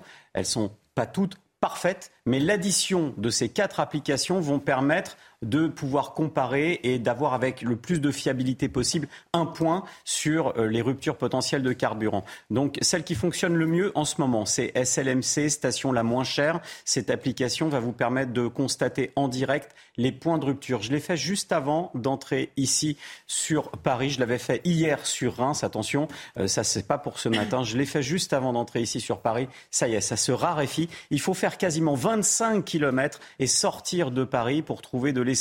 La difficulté, on observe bien un contraste en France avec d'un côté sur Paris davantage de plus en plus de véhicules essence, donc on voit un peu de diesel, un peu. Et si vous avez besoin d'essence, eh bien là c'est l'inverse. Il faut sortir de Paris dans les zones où on roule davantage au diesel. C'est le petit conseil de ce matin. Télécharger ces applications, comparer. C'est peut-être le seul moyen de ne pas rouler pour rien et d'user le peu de carburant qu'on a pour rien. Merci Pierre Chasseret. Total Energy a proposé hier d'avancer ses négociations annuelles sur les salaires au mois d'octobre au lieu de novembre, comme c'était prévu, à condition que les blocages prennent fin. De son côté, ExxonMobil compte réunir les syndicats dans la journée. Créer des quotas d'immigration par profession, c'est tout à fait envisageable, nous dit Édouard Philippe. Selon l'ancien Premier ministre, ce serait une solution pour maîtriser et choisir l'immigration. En France, il l'a dit chez nos confrères du Parisien, Chana. Et comme tous les matins, on vous consulte, on vous donne la parole dans la matinale. Ce matin, on vous pose cette question des quotas d'immigration par profession. Est-ce que c'est une bonne ou une mauvaise idée? Écoutez vos réponses, c'est votre avis. Je pense que c'est une bonne idée parce que c'est des gens qui, comme font les Français vers le Canada, ils ont des projets, euh, on, a, des attentes là-bas. Euh, je pense que c'est intéressant qu'effectivement la France choisisse les personnes euh, par rapport à certaines qualités au niveau travail, mais on ne peut pas limiter l'immigration qu'à ça. Faire venir des personnes qu'on peut accueillir avec un travail et une vie digne, je pense que c'est ça qui doit être fait, oui. Il faut que la France aussi euh, trouve son compte en matière de compétences, en matière de, main-d'œuvre. on ne peut pas accueillir des milliers de personnes sans rien en retour. C'est pas, enfin, c'est pas possible, c'est pas viable. Le budget arrive aujourd'hui à l'Assemblée nationale. Ça promet des débats explosifs. Et pour faire adopter ce texte, Gauthier Lebret, le gouvernement pourrait avoir recours au 49.3. La question, c'est quand va-t-il l'utiliser hein? Eh bien, possiblement dès la fin de semaine, Romain, puisqu'il n'y a pas de suspense. Les Républicains, en temps consultés et même dragués par l'exécutif, ne voteront pas le budget, puisque le budget, c'est vraiment le texte. Vous votez pour, vous êtes dans la majorité. Vous votez contre, vous êtes dans l'opposition. Donc, volonté de la part des Républicains de montrer qu'ils sont bel et bien dans l'opposition. 3000 500 amendements ont été euh, déposés contre 2000 pour le budget euh, l'an dernier. 1500 amendements de plus. On parle déjà d'obstruction euh, dans la majorité. Et la question, vous l'avez dit, c'est donc quand l'exécutif va-t-il utiliser le 49.3 Puisque plus il attend, plus il prend le risque eh bien, d'avoir des amendements où l'avis du gouvernement n'est pas suivi, où il est mis en échec. Donc évidemment, ça aura un écho euh, médiatique. On sera là pour vous en parler euh, dans la matinale à chaque fois que le gouvernement euh, perd au Parlement. Et Emmanuel Macron doit s'exprimer à la télévision mercredi soir. Donc il ne faut pas parasiter la prise de parole, l'interview euh, du chef de l'État. C'est même lui-même qui pourrait euh, l'annoncer. Et il y a une vraie volonté, eh bien, dans la majorité, de rendre responsables les oppositions de l'usage de ce fameux 49.3. Merci beaucoup. Merci Gauthier Lebret. La pénurie d'essence crée de grosses tensions du côté des automobilistes, à tel point que la semaine dernière, un homme a été transporté à l'hôpital en urgence absolue, Chana. Et cet homme de 33 ans a été poignardé devant ses enfants par un autre automobiliste dans une station essence en Haute-Savoie. Le récit est signé Solène Boulan. Les faits se sont déroulés mercredi à Saint-Julien en Genevois, dans une station-service d'un groupe de grande distribution. Selon plusieurs sources judiciaires, le suspect, un homme âgé d'une vingtaine d'années, n'aurait pas supporté qu'un automobiliste lui passe devant dans la file d'attente. S'ensuit alors une vive altercation jusqu'à ce que le suspect sorte un couteau et poignarde l'automobiliste à plusieurs reprises. L'homme prend alors la fuite, mais il est rapidement interpellé par les gendarmes. La victime est un homme de nationalité suisse âgé de 33 ans. Ses enfants patientaient dans la voiture au moment des faits. Transporté en urgence absolue au centre hospitalier de Genève, ses jours ne sont plus en danger. Le mis en cause a quant à lui été placé en détention provisoire vendredi à la maison d'arrêt de Bonneville. Il est poursuivi pour tentative de meurtre. Cette information qui tombe à l'instant, au moins deux nouvelles explosions à Kiev. On vous parlait de trois explosions euh, dès le début du, journal de, 8 heures. Deux nouvelles. Voici les, toutes dernières euh, images que nous vous diffusons euh, ce matin. Il y a eu tout d'abord trois explosions, fortes explosions, dans le centre de Kiev. Hein. ça a été signalé par l'agence France Presse. Vous voyez ces, ces panaches de fumée qu'on voit au loin, évidemment. Les pompiers ukrainiens qui éteignent les, incendies euh, comme ils le peuvent. Et à l'instant, euh, cette information qui tombe, au moins deux nouvelles au moins deux nouvelles explosions, ce qui veut dire qu'il y aurait eu au moins cinq explosions euh, au total ce matin à, Kiev. Cela fait suite, en tout cas ça, a lieu 48 heures après ce qui s'est passé sur le pont de, de Crimée. D'ailleurs aujourd'hui, Vladimir Poutine, le président russe, va convoquer son Conseil de sécurité. Il accuse les services secrets Ukrainiens d'avoir fait exploser le, pont de Crimée samedi dernier. On va y revenir évidemment tout au long de la, tout au long de la journée. 8h41, le point info. Chanel Lousteau.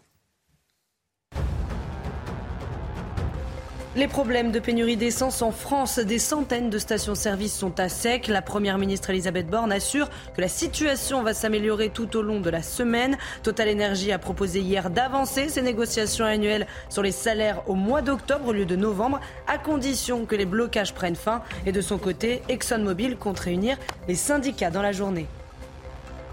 Un chauffeur VTC interpellé à son domicile pour suspicion de viol. Une touriste américaine qui était montée dans son véhicule pour rentrer chez elle à Villejuif, c'est dans le Val-de-Marne, l'accuse de l'avoir forcé à monter chez lui, puis de l'avoir probablement drogué. La jeune femme s'est réveillée le lendemain nue dans un lit. Cet homme était déjà connu des services de police pour des affaires de trafic de stupéfiants. Gérald Darmanin défend sa réforme de la police judiciaire ce matin dans le Parisien. Il estime que tout le monde la voulait mais que personne n'a eu le courage de la faire. Et il assume avoir démis de ses fonctions Eric Arella, patron de la police judiciaire de Marseille, après la manifestation de colère des policiers locaux. Merci beaucoup, Chana. J'ajoute cette information. Euh, bombardement de nombreuses villes d'Ukraine. Je vous parlais des bombardements, au moins cinq bombardements, cinq explosions euh, ce matin à, Kiev, la capitale. La présidence ukrainienne fait savoir à l'instant euh, que de nombreuses villes d'Ukraine sont bombardées. Ce matin, je vous rappelle, ça fait ces bombardements ont lieu 48 heures après ce qui s'est passé sur le pont de, Crimée. Et Vladimir Poutine organise aujourd'hui, euh, convoque aujourd'hui son, Conseil de, sécurité. On peut imaginer un lien entre ces deux événements. La santé, tout de suite, Brigitte Millot. La santé avec vous, docteur Millot. Bonjour, docteur. Bonjour, Brigitte. Bonjour. On connaît tous l'expression avoir l'âge de ses artères. Et ce matin, vous allez nous parler de l'importance de prendre soin de nos artères. Il faut vraiment en prendre soin. Déjà, on va revenir un petit peu sur notre réseau hein, sanguin. Vous savez que toutes les cellules du corps ont besoin d'être irriguées, d'être oxygénées, avec un apport de nutriments pour vivre, hein, pour fonctionner. Euh, donc il y a un système clos hein, avec euh, le sang qui va partir du cœur, qui va être expulsé à chaque contraction, qui va partir dans des artères, après des artérioles, après des capillaires, après qui va repartir pour vide d'oxygène, mais pour aller se réapprovisionner en oxygène au niveau des poumons par les veines, des, les vénules d'abord, les veines après. Il va au poumon, puis après du poumon, ça passe au cœur, et hop, et c'est comme ça, sans fin, sans fin, sans fin, voilà, pour nourrir toutes les cellules, c'est-à-dire des milliards de cellules hmm. dans le corps humain. Alors pour commencer, on va faire un petit quiz. Est-ce que vous savez quelle serait la longueur on, va, on va regarder tout de suite la longueur des vaisseaux du corps humain si on les mettait bout à bout. Je parle en kilomètres, hein. Hmm. je parle pas en mètres. 9, 90, 900 km, 9000 km, 90 000 km. Alors. Allez, 90 km pour Amaury, le MIC. Allez, 900. Paul bah, moi, je, je renchéris, alors 9000. Chana Je vais être obligé de dire 90 000 du coup. 90 000, allez, moi je vais dire 900. Eh bien, c'est Chana qui a gagné. 90 000, bravo Chana. 90 000 90 000 kilomètres, si on mettait deux fois le tour de la Terre, voilà, si on mettait bout à bout. Et tout ça pourquoi? Parce qu'on va regarder sur un autre schéma. Comme je vous l'ai dit, donc c'est un système clos et il faut que toutes les cellules du corps humain soient nourries, soient approvisionnées en oxygène. Donc vous voyez, ça, s'appelle des capillaires et c'est pas par hasard que ça s'appelle des capillaires. C'est que c'est tout fin, tout fin, tout fin. Donc le sang arrive oxygéné par les artères, les artérioles.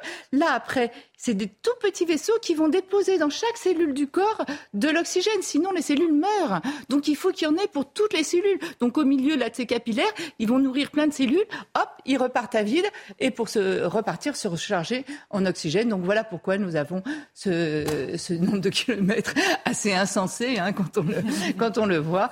Euh, et chacun dans le corps humain, et vous imaginez quand vous êtes grand et costaud, c'est encore pire. Ah oui, Euh, C'est une moyenne, 90 000.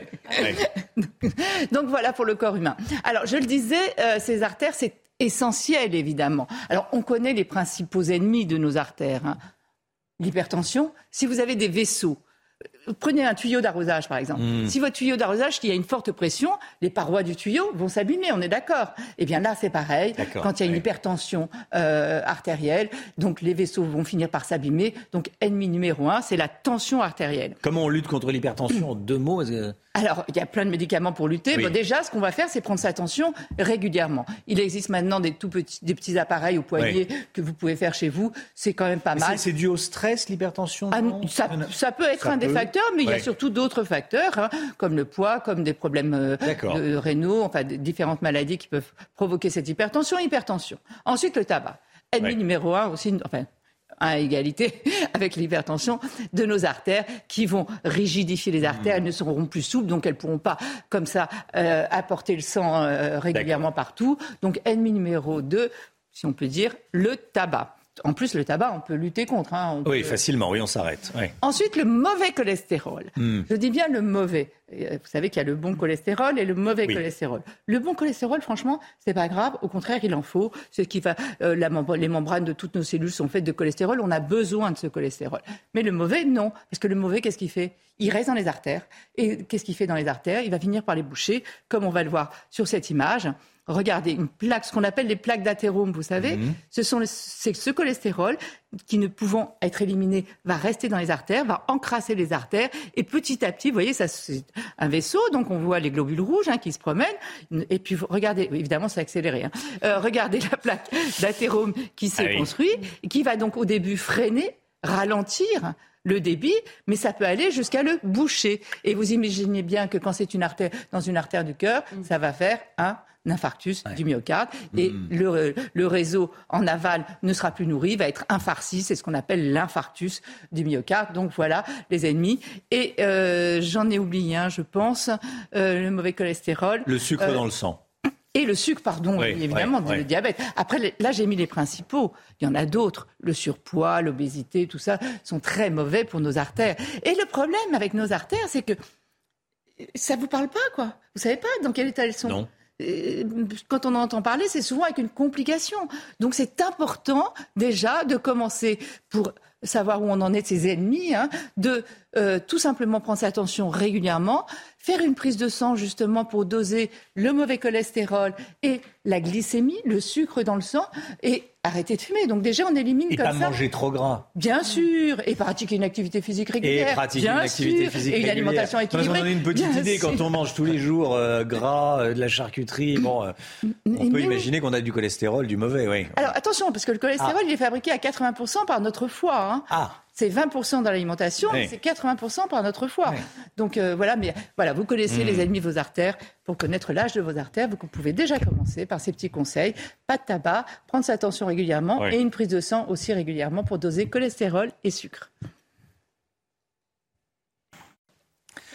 Il est 9h10. Bon courage si vous euh, cherchez de l'essence, si vous cherchez à faire le plein dans les régions les plus, euh, les plus compliquées, notamment l'Île-de-France et les Hauts-de-France, mais une grande, grande partie du, territoire. On se retrouve demain matin, évidemment, avec Chanel Housteau, le docteur Millot, Paul Sugy, Amaury Bucco, Lomique Guillot, euh, avec Alexandra Blanc pour la météo. Et puis, dans un instant, c'est l'heure des pros avec Pascal Pro et, et tous ses invités. Belle journée à vous sur CNews.